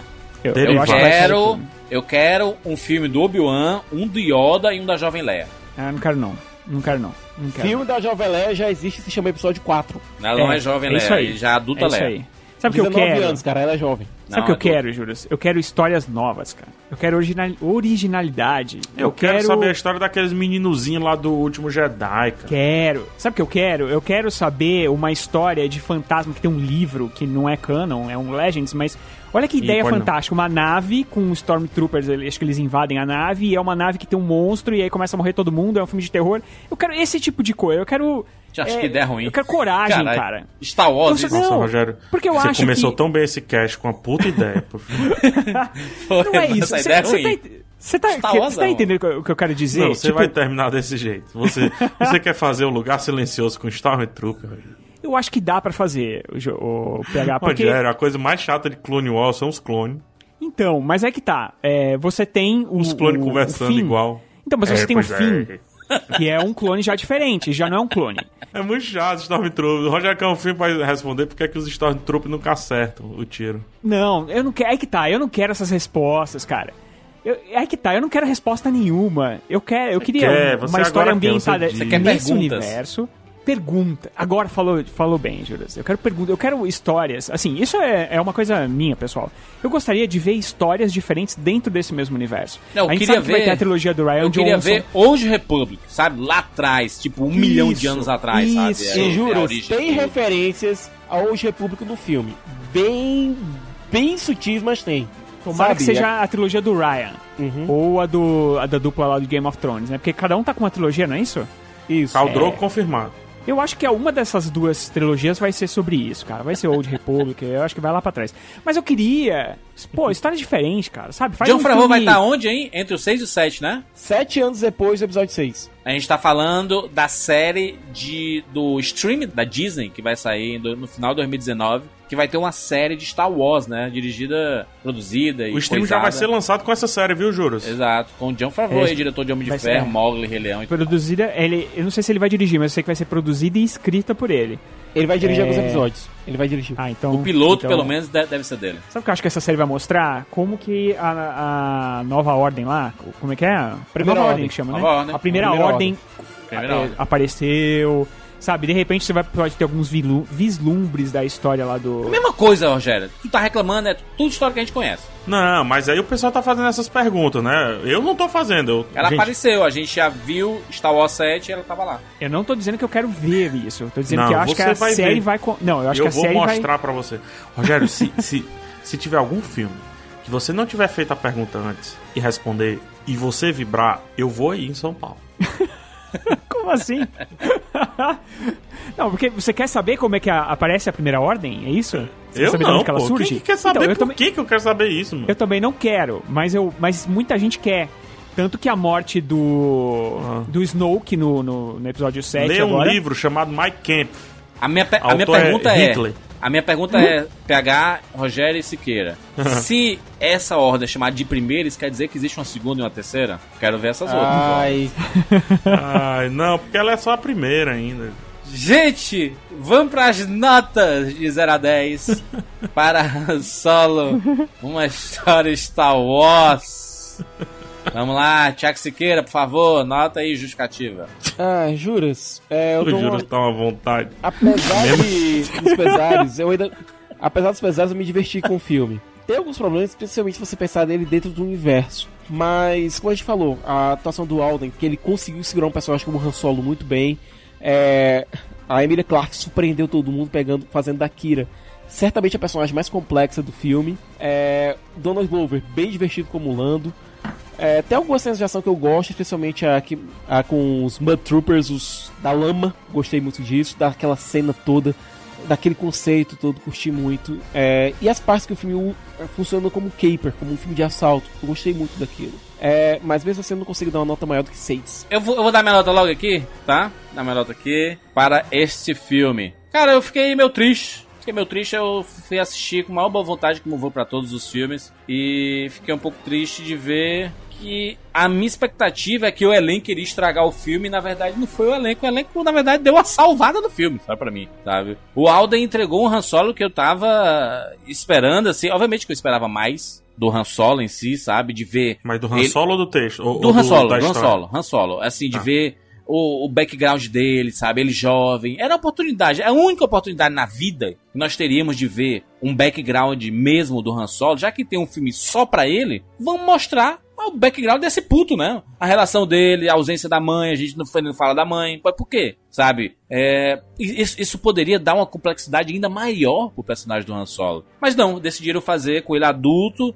e focado ali naquele período ali que não é muito longe do que aconteceu no episódio 4, sabe? É, eu, não, eu não vejo essa passagem de tempo tão grande. Gosto muito da personagem da, da Emilia Clarke, eu gosto muito da atriz, inclusive. É, inclusive, se você gosta dela, siga no Instagram, sabe? Ela é muito simpática, assim, você cria um carinho, um carinho além, além filme, sabe? É muito legal. É, o, que ela posta lá. O Donald Glover acho um ator muito bacana e ele entrega um, um Lando Calrissian bacana, assim, não pra ter um filme solo dele, sabe? Mas acho que ele entrega. E os demais, assim, bacana ver o. eh, a L3 foi uma personagem que a gente não comentou muito, mas a L3 é uma personagem. É um robô com puta personalidade, né? Assim, Não revolucionária. deixa né? a gente comentar muito, né? Não, ele não eles montam um time no inicial que a gente fala, caraca, o de resto, o Tobias, a, a Tandy Newton, o Rio, sabe, um personagem CGI que tem vários braços, assim, o Han Solo. Caraca, que time legal, quero ver uma aventura com esse time. Acaba a aventura em Prém. 30 segundos, em 30 Pam. minutos de filme, sabe? Pam. Que é, que é uma cena boa, inclusive, aquela cena do trem, sabe? Uma cena de heist, né? De Uhum. assalto, assim. É bem bacana, mas é, esse, esse filme ele tem um monte de quase, sabe? Assim, pô, ele tá quase, tá quase bacana, tá ficando legal. Então ele fica bem na metade, assim, sabe? Então minha nota é 5 de 10 para Han Solo, uma história Star Wars. Pega Santos, por favor, sua nota e considerações. É, deixa, deixa eu tentar posicionar aqui um pouco minha opinião, porque senão pode parecer incoerente, assim, o que eu vou falar agora. Por mais que algumas perguntas não tivessem sido feitas, meu maior problema é que a resposta foi mal dada. Eu também não tinha certas perguntas com o Rogue One, apesar de que existiam sim as conversas e eu reconhecia as conversas. Mas você olha o Rogue One, é bonito demais, é grande, sabe? parece um museu que você não curte o assunto, mas, porra, é tudo muito bonito, iluminado, assim. Você vê as cenas grandes da praia, cena do Chirrut andando, é, é, é muito bonito. Então, por mais que você não curta o assunto, é um filmaço, o Rogue One. E aí, o que é o Han Solo? Ele não consegue nem ser o Rogue One e nem consegue ser um filme que tinha uma proposta inicial de ser um filme de assalto, porque ele não é. De ser um filme de faroeste, porque ele não consegue ser. De ser um filme de perseguição, é, porque ele também não é. De ser um filme sobre a evolução de um homem que a gente vai chegar a ver aquele homem, mas é, também não é. O, o que é que é Han Solo? Ele é um texto bem escrito, um texto bem pronunciado pelos seus atores, um elenco bacana, um elenco que entrega o que o texto está propondo ali, o texto em si, não estou falando da história, não estou falando do roteiro nem nada, o que o texto está ali, e todo o resto é muito, no mínimo, muito básico. É um filme que flerta com essa beleza de Rogue One quando a gente vai lá para a passagem de tempo dos três anos e quando ele conhece o Chewbacca, e mais na frente ele entrega uma cena do Han Solo e do Chewbacca tomando banho, que além de não engraçado, é de mau gosto. Então, é isso. É, o filme não consegue chegar a nenhum ponto. Nenhum ponto é fechado. Eu já falei isso no começo desse cast. Apresenta conflito, joga fora, entrega outro conflito. Não resolve esse outro conflito. Tenta resolver o primeiro conflito e esquece sobre o que ele estava falando. Que é sobre a evolução de um homem nesse mundo a chegar ao ponto deste homem não gostar de, é, ou melhor, ser cafajeste, não gostar de raças estranhas e atirar primeiro. Ele não entregou essa evolução. E quando quis entregar, correu. Correu a ponto de não mostrar em plano aberto, como Sérgio Leone ensinou, ou como esquece Sérgio Leone, como Clint Eastwood ensinou em Unforgiven, em um plano aberto mostrar aqui uma cena de duelo. Porque esse treco, inicialmente, deveria ser um faroeste, ou pelo menos um filme sobre o homem que atira primeiro. E quem atira, bom cowboy é. Eu dei nota 6 no vídeo, já desço a minha nota para nota 5. Muito bem. Rogério Montanari, sua nota e suas considerações, por favor. É bem difícil falar depois do PH, né? É, eu reitero tudo que ele disse, porque, né? É foda, né? Você pegar um cara desse falando e você falar depois, é difícil. Mas, é, vamos lá. Eu, quando eu assisti o filme a primeira vez, eu saí e eu acabei dando uma nota 6 lá na crítica. É, e acho que a, a principal característica que eu via lá na época era que ele se tornaria um filme esquecível. E é exatamente isso que acontece. Você sai do filme, cinco minutos depois, você já nem lembra direito do que você, o que você viu e tal. Se eu não tivesse reestudado o filme aqui, talvez eu nem me lembre, a gente não tivesse conversado, talvez eu não lembrasse de, de tantas passagens, porque ele não é um filme memorável. Eu tenho uma ideia para mim que às vezes quando um filme ele é ruim, ele fica. A gente falou isso inclusive lá no começo ele fica gravado na sua memória, né? Então, por exemplo, um filme que eu detesto, A Bela e a Fera, por exemplo, é, eu lembro de passagens, é, cenas perfeitas na minha cabeça que eu detesto, entendeu? Agora, quando o filme é esquecível, é, tipo, não fica nada gravado. Eu acho que esse é um filme que vai ninguém mais para frente, talvez ninguém mais se lembre dele, ele acaba ficando fica, acabe ficando ali relegado e tal. É, como o PH disse, ele não é engraçado, ele não é emocionante, ele não é nada. Não é nada. Então eu acho que para um filme desse eu não posso dar nem uma nota ruim, nem uma nota boa. Então é 5. que é exatamente o meio que é o esquecível. Pra você ver como, às vezes, refletir sobre os filmes, né? É, uhum. Ajuda a melhorar a percepção que você tem sobre ele ou piorar a percepção que você tem sobre ele. Exato. Pois é. Né? É porque é chato conversar sobre Han Solo. Poxa, é, é, é muito legal a gente sentar para gravar um cast e tudo. Mas não, não chega a ser uma tortura, óbvio. Mas assim, a parte mais legal foi ver uma possível perspectiva de um filme do Boba Fett, gente. É porque Star Wars, né? Star Wars é sempre bacana. A gente sempre vai estar na primeira sessão indo assistir. Mas ele mais, também sabe? não é Star Wars, o Han Solo. É. é. Tem nem, muita tem nem gente... letreiro. É, muita gente, inclusive, nem estava na, na primeira sessão, né? É, Ouviu-se dizer de sessões vazias da meia-noite, coisa que eu nunca tinha visto, pelo menos desde a volta de Star Wars eu nunca tinha visto. É, o Giovanni lá em Salvador ele disse que não tinha ninguém na sessão dele. A filha dele postou uma foto no Instagram é, tá zoando. Quando seu pai leva você para uma sessão de meia-noite e não tem ninguém. Sessão exclusiva. Muito bem, falamos sobre Han Solo, uma história de Star Wars. Esse é o comentário aqui no rapaduracast.com.br. Queremos saber a sua opinião, obviamente. O que, é que você achou? Você foi assistir? Porque eu sei que tem muita gente que ouviu esse programa e não assistiu Han Solo e nem vai assistir. Porque, enfim, a gente está passando um momento muito complicado nesse país sem combustível, de crise, Ah, de greve tudo o pessoal mais. daria um jeito. O pessoal daria Se um fosse guerra infinita, Daria. o pessoal iria de caravana, mano. Iria a pé. Então certo mesmo, acho que tem que ser seletivo mesmo. Eu também acho. Acho que esse é o ponto mesmo. Se não dá, não, não, não- ir não vai mudar o filme, assim. Eu, só- eu só acho, eu só fico triste por a que ponto chegamos com Star Wars, sabe? Star Wars tem que Não, acabar não é interrogação. assim, né, Juras? É, é, um, é um ponto fora da curva. A Marvel já teve vários. E a, e a DC tem todo ano, né? Então, Vou deixar uma, vou deixar também uma- é assim. eu vou deixar uma pergunta pros novos amigos ouvintes aí. A, a Star Wars tem que acabar? Interrogação. Oxi. Não! Né, Peraí, muito bem.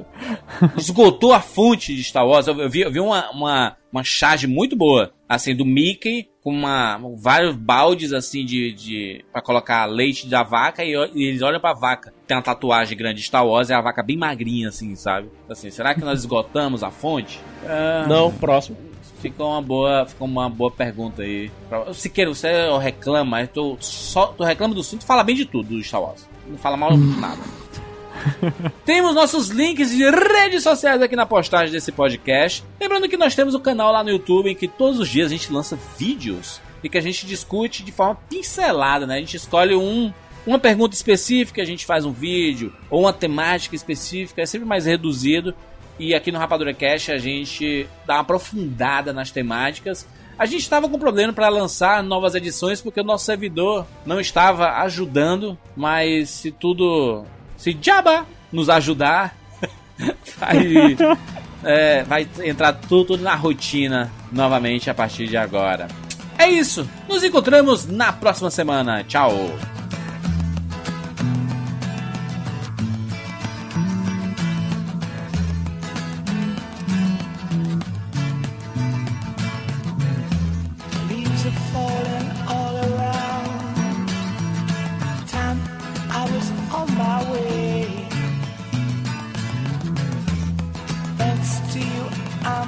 Much obliged for such a pleasant stay. But now it's time for me to go. The autumn moonlight's my way. But now I